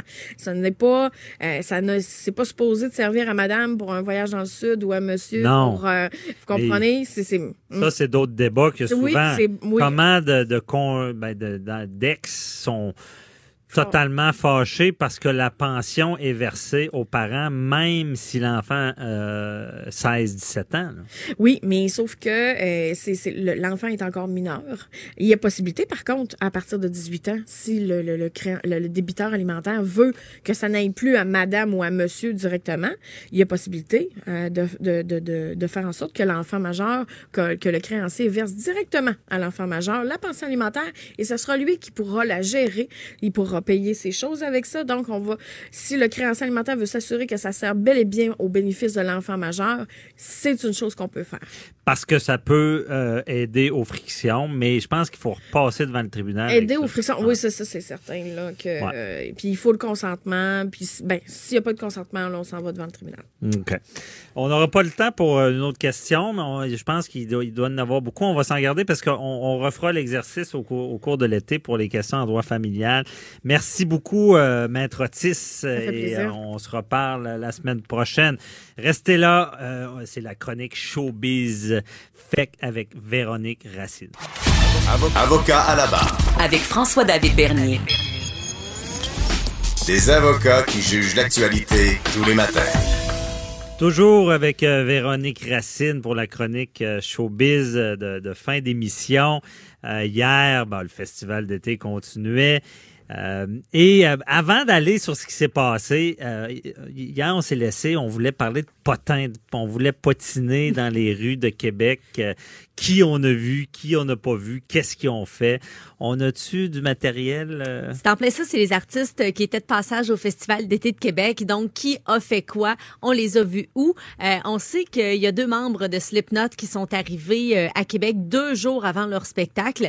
Euh, donc, le samedi, là, il y a le batteur euh, Jay Weinberg qui a publié sur Instagram des images de sa soirée à Leonard Skinner sur les plaines. Il a dit qu'il avait passé une superbe soirée. Il y a Sid Wilson qui, lui, est le DJ du groupe euh, Slipknot qui a fait euh, un arrêt à la boutique de vêtements Walken. Alors, quand même, belle publicité là, pour l'endroit. Parce Ouais. que sur son compte Instagram, euh, il porte justement là, une casquette Walken. Euh, puis, il a dit aussi qu'il avait apprécié là, sa discussion là, avec le propriétaire. OK, mais dans, dans le fond, ils vont, ils, ils vont à la boutique, puis le, propriétaire. Ah, ils ont parlé. Il a peut-être Oui. dit je vais faire euh, une sorte de promotion. Là, euh, Ah, je pense mon- pas. J'ai comme l'impression qu'il est arrêté. Il est sûrement qu'il Il a envie de faire un puis- peu de shopping. Puis il a trippé sur la boutique. Fait qu'il OK. a mis ça sur son compte Instagram. D'après moi, ça s'est fait comme ça, là, à moins que Bon. quelque chose Ben non, c'est ça. euh, C'est toujours, euh, ça doit être agréable pour le propriétaire de se rendre compte là, de, de, ce- de cette belle euh, Tellement. reconnaissance. Ouais, Ouais. très belle visibilité. hein. Mhm. Il y a le claviériste du trio britannique Alt J, euh, qui au lendemain de son concert sur les plaines a publié de- pour sa part là, une photo Instagram où on le voit en train de manger deux espèces de grosses poutines. là. Ah. Euh, il a fait un arrêt typique- typiquement québécois euh, aux frites à l'or de la rue euh, Crémazie-Ouest. Il y a Lou Doyon qui, elle, a fait euh, une halte au Madrid. Donc, Mhm. pendant qu'elle était sur la route, elle se dirigeait vers Montréal après son Où passage. il y a des dinosaures quand on va à Montréal, où on revient euh, pour euh, Québec. Ouais. Alors, euh, tout à fait, là, on a la, la- le classique, là, la photo avec un dinosaure sur Instagram. Puis elle a aussi publié deux photos d'elle sur la scène là, de la plage Georges V. OK. Puis en passant, le, le Madrid chérit ce genre de photos-là, parce que pour ceux qui sont arrêtés au Madrid, il y a comme un mur proche des toilettes, là, puis là, il y a plein de photos avec les anciens propriétaires, Ouais. parce que maintenant, c'est le Madrid euh, 2.0, c'est un peu plus techno que c'était, et euh, il y a ce genre de photos-là avec des vedettes sur le mur. Ouais, c'est le mur des célébrités. Ouais, c'est ça. On a vu Éric Lapointe euh, au show. Attends ça veut dire ça, c'est ouais, avant hier. Ouais. Ça, ça va vite. Le festival d'été Ouais, ça en à 11 soirs. là. Euh, il, est, il est allé faire un tour à Body Guy et aussi à Steve Hill. Euh, il a apprécié euh, vraiment. Puis en plein public, là, il se promène comme ça? Mais je ou, pense qu'Éric Lapointe était du côté de, le- de la, de la- de la salle VIP. Je sais pas s'il est allé dans la foule, là, Ouais. mais euh, il était du côté euh, du VIP. Là. Ouais, c'est ça, parce que ces gens-là, je, connais pas ça, ils se promènent comme ça ou il y a des bodyguards qui sont Je sais qui pas si? Éric Lapointe se promène avec des bodyguards. C'est vraiment une bonne question. Je sais pas, hein? Parce qu'on, euh, je sais pas, mais au Québec, on est peut-être plus ci- civilisé. Là, On côté est tellement groupie, là. respectueux. Ouais. Oh, oui, on Parce est que je sais qu'aux. États-Unis, ça en est dangereux là, pour certaines vedettes là, de se promener. Mais j'ai on l'impression des- qu'il est parti de sa chambre d'hôtel, sûrement en taxi ou en avec son chauffeur, là, puis Ouais. il l'a sûrement déposé euh, du côté euh, de la place du Ville. Mhm. Très bonne question, euh, Maître Bernier. Très bonne question. Puis même, euh, côté, il y en a des groupies, il y a des fans qui suivent ça. Puis j'étais allé voir, euh, c'était une invitation de Québécois, j'étais allé voir euh, Mario Pelcha à l'espace Félix Leclerc et j'ai trouvé ça marquant. Il y avait deux dames dans la salle assis en avant. Et Mario Pelcha les reconnaissait, les connaissait. Et ces deux dames-là assistaient à tous les spectacles de Mario Pelcha. Aïe, aïe, Donc, c'est des fidèles. Il y avait de l'air à bien s'entendre avec eux. Donc, je pense que ces Lapointe, gens-là. il y en a aussi. Ah, c'est sûr, Il y a sûr. une dame qui est passée euh, en entrevue là, dans le Journal de Québec euh, il y a de quelques ça, euh, il y a, il y a de ça environ là, quelques mois. Puis elle parlait justement de, de, de sa de sa, sa reconnaissance envers Éric Lapointe, là, tout l'amour qu'elle lui porte. Ben, c'est ça, c'est de l'amour, mais des fois, comme dans le cas de, de Kevin Parent, ça imagine, imagine Véronique, Kevin Parent, il y a quelqu'un qui l'aimait tellement qu'elle elle a, elle- a une maladie. Elle pense que Kevin Parent est en amour et elle est en amour avec lui. Elle est, est allée loin dans tout ça. Elle est est même entrée dans la résidence de Kevin Parent Elle pour l'attendre. sur son lit. Ouais, genre, allô chérie, imaginez. Beau réveil. Euh, euh, c'est ça, là, là, ça devient un peu plus euh, dangereux. Bon, si on revient, qu'est-ce qui s'est passé hier? Hier, c'était la diva euh, Mariah Carey qui Mhm. était du côté euh, des plaines. Euh, elle est arrivée sur scène euh, très souriante, euh, vêtue de paillettes. Euh, Puis dès les premières minutes, là, elle se sentait super à l'aise sur scène. Écoute, elle était en voix. Euh, elle a été impeccable de A à Z. Elle a livré la marchandise Mariah Carey hier. Elle a poussé aussi quelques notes euh, très aiguës, euh, des notes qui font euh, sa renommée. Mhm. Donc, vocalement parlant, là, hier, Mariah Carey a complètement assuré. Il n'y a pas eu de problème avec sa voix. là. Non, aucun problème. Bien au contraire, là. elle a été euh, vraiment parfaite. C'était un bon spectacle. Elle a fait surtout ses, ses grands succès, là. Euh, One Sweet Day, euh, I'll Always Be My Baby, quelques nouveautés aussi. Les gens chantaient avec elle. C'est sûr que la foule était moins nombreuse que les autres spectacles, mais il faisait froid. Hein? Ben là, quand le beau temps n'est pas là, c'est sûr. c'est Il différent, ventait. là. Il ventait, puis risque d'orage, risque. Y a- y a- y a-tu plus? ou- Oui, je pense après la cinquième chanson là, qui s'est mis à pleuvoir, là, j'avais un, un kiwi. Là, Ouais. euh, C'est sûr, c'est toujours un ingrédient. là. Quand il fait beau, ça paraît. Oh, là. écoute, mon, Mais- mon kiwi, il était vraiment tendre. là, je pouvais le tordre. Là, mais OK. bon. Mais euh, elle, là, euh, parce que je pense que tu es plus au courant que moi. Il y a, là, il n'y a pas eu de problème. Pas de lipsy, euh, de, de, de Ah non, lip-sync elle non chantait. plus. OK. Et, euh, mais pourquoi ça a bien été de même? Je pense qu'elle elle avait annoncé ça, qu'elle était en forme. C'était prévu qu'elle était mieux que d'habitude. Donc, sais-tu pourquoi? Ou? Ben sûrement qu'elle s'est entraînée là, vocalement parlant là. euh, elle, a Mhm. eu, euh, elle a eu un show là, parfait de A à Z. Elle était vraiment en voix. Puis on sait que ça faisait quelques spectacles live qu'elle faisait où justement ses performances avaient été critiquées de la bonne façon. Là. Ça Ouais. avait été des critiques très très généreuses à, à son endroit. Mhm. Euh, on s'attendait un petit peu justement là, hier à ce qu'elle soit euh, performante et puis euh, Ah, vraiment assuré. Ouais. Tant mieux. Oui, tout à fait. Euh, Par à part la ça, suite. du côté de la plage Georges V, c'était le rock des années 90, live et moist qui était là. Euh, c'était rempli à pleine capacité. On a fermé le site. C'était une première là, depuis le début du festival. Ben oui, live. Québec. Live, il avait fait la scène belle. là. Oui. Il attire du monde. Il y avait, il avait été aussi du côté euh, du festival. Là. Ça avait été une belle soirée. Euh, donc, il a attiré des gens. Euh, les gens chantaient avec eux là, les chansons qui sont très connues. Turn my head. c'est en plein ça. Écoute, c'est pareil. Ouais, on on l'a reconnu. Désolé euh, d'avoir gâché votre matinée, euh, d'avoir chanté. OK, bien, par la suite, il y avait d'autres choses? Euh, c'est pas mal ça là, qui s'est passé là, hier là, Pour du hier. côté euh, des critiques. C'était Mariah Carey qu'on attendait. On avait hâte de Mhm. voir si elle allait avoir quelques frasques vocales. Finalement, ça, ça a super bien été. Puis ce qui me fait rire, c'est que dans les journaux ce matin, on peut lire euh, la diva s'est longuement fait désirer. Calmez-vous. Là, Ah, il y avait ouais. 20 minutes en retard. Puis en passant, c'est un retard qui est tout à fait normal là, sur les plaines. Slipknot est arrivé euh, 25 Ils sont tous en minutes. retard. Ben oui. Là. Il y a l'expression, là, être euh, fashionably late. Ouais. D'habitude, c'est dans le 15 minutes, on y donne à 20 minutes. là. Je veux dire, c'est des, ils sont attendus. Puis je pense que c'est, c'est quasiment nécessaire. Même quand on va voir plein de, plein de spectacles commencent toujours plus tard pour être sûr que tout le monde est là. Euh, bon. 20 minutes, là, c'est rien d'incroyable. Fallait trouver de quoi. Bon, au moins, c'est pas sa voix. Tant mieux. Belle Ouais, nouvelle. tout à fait. c'est fait attendre. Je sais pas si euh, tu vas aller faire un tour au Festival d'été de Québec cette fin de semaine. Oui. Qu'est-ce qui se passe? Gros spectacle euh, Mhm. à venir. Ce soir, c'est euh, Logic, c'est un rappeur du Maryland. Euh, il y a cinq albums à son actif. Euh, il est connu pour euh, des, euh, des textes très pertinents. Euh, c'est un artiste intello euh, qui parle entre autres d'égalité des sexes, euh, du respect de la religion de, de tous et chacun. Puis c'est un rappeur qui évite les parties, euh, qui se tient loin des consommations de drogue aussi. Tu sais, C'est un, c'est un rappeur qui est quand même loin des stéréotypes qu'on se fait là, de la musique hip-hop. Mhm. Place Georges V à 20h. C'est une formation euh, canadienne, Obéi de Brave.